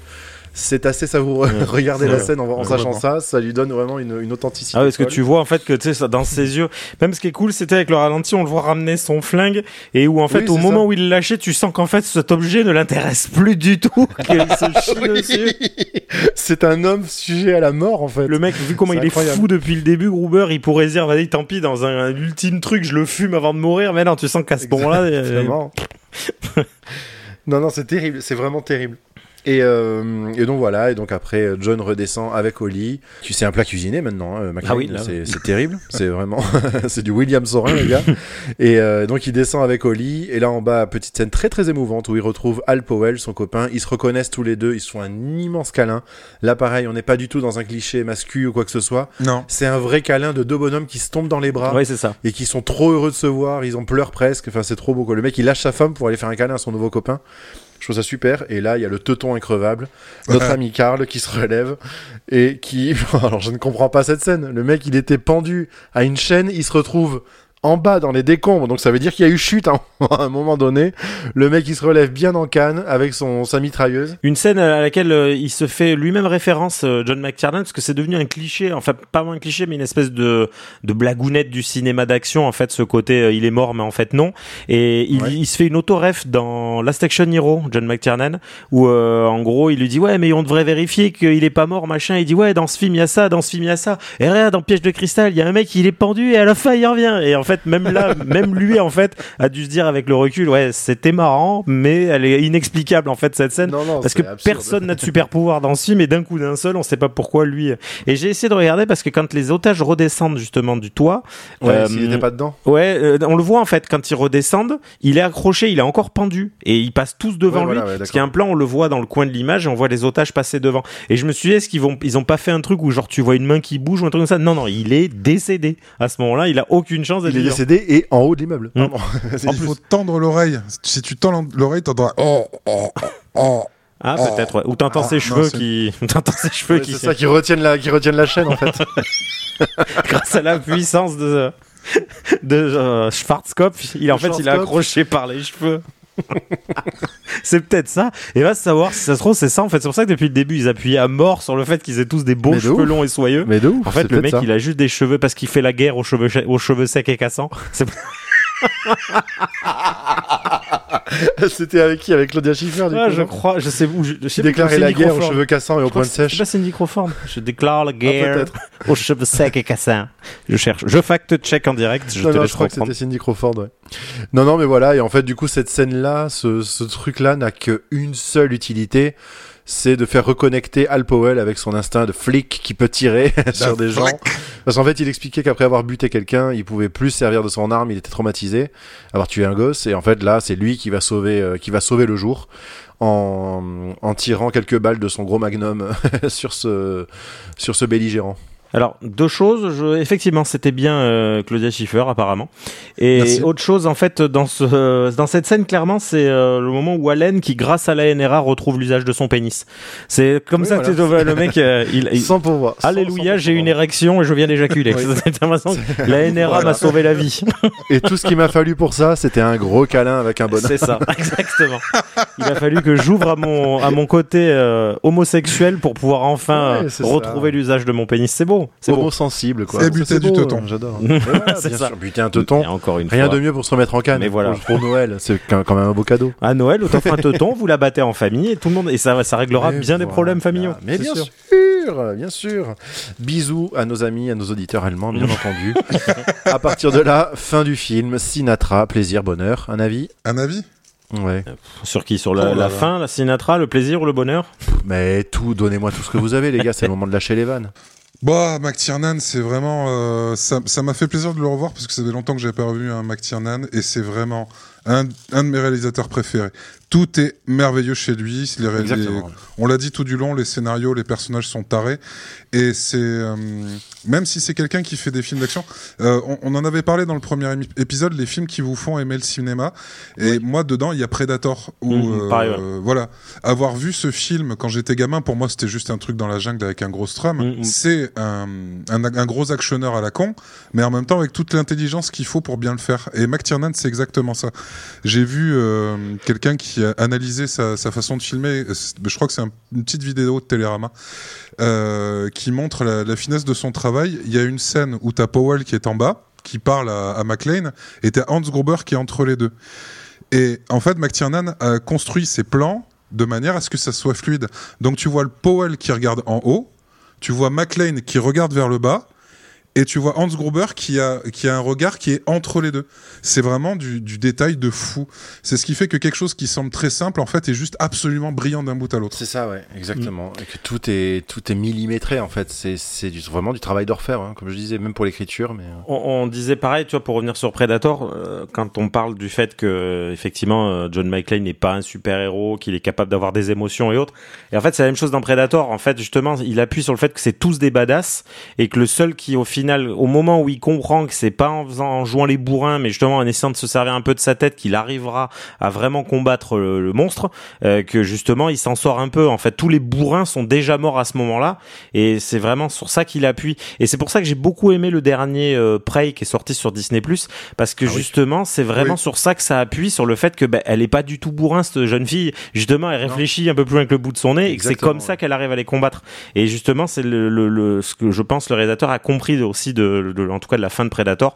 À partir du moment où il comprend que quand il, il est dans la boue, il est invisible parce qu'il réfléchit un petit peu en fait. Et je trouve ça génial d'avoir sorti euh, Schwarzy qui en 87 ne faisait que des rôles de bourrin. hein. Il a fait Commando Ah et autres déjà à ce moment-là, Oui, ou le contrat et autres. ça. Voilà, c'est ça. Il a fait que des rôles de bourrin et il le sort un peu. Bon, même s'il reste toujours dans ce trope du mec un peu bourrin.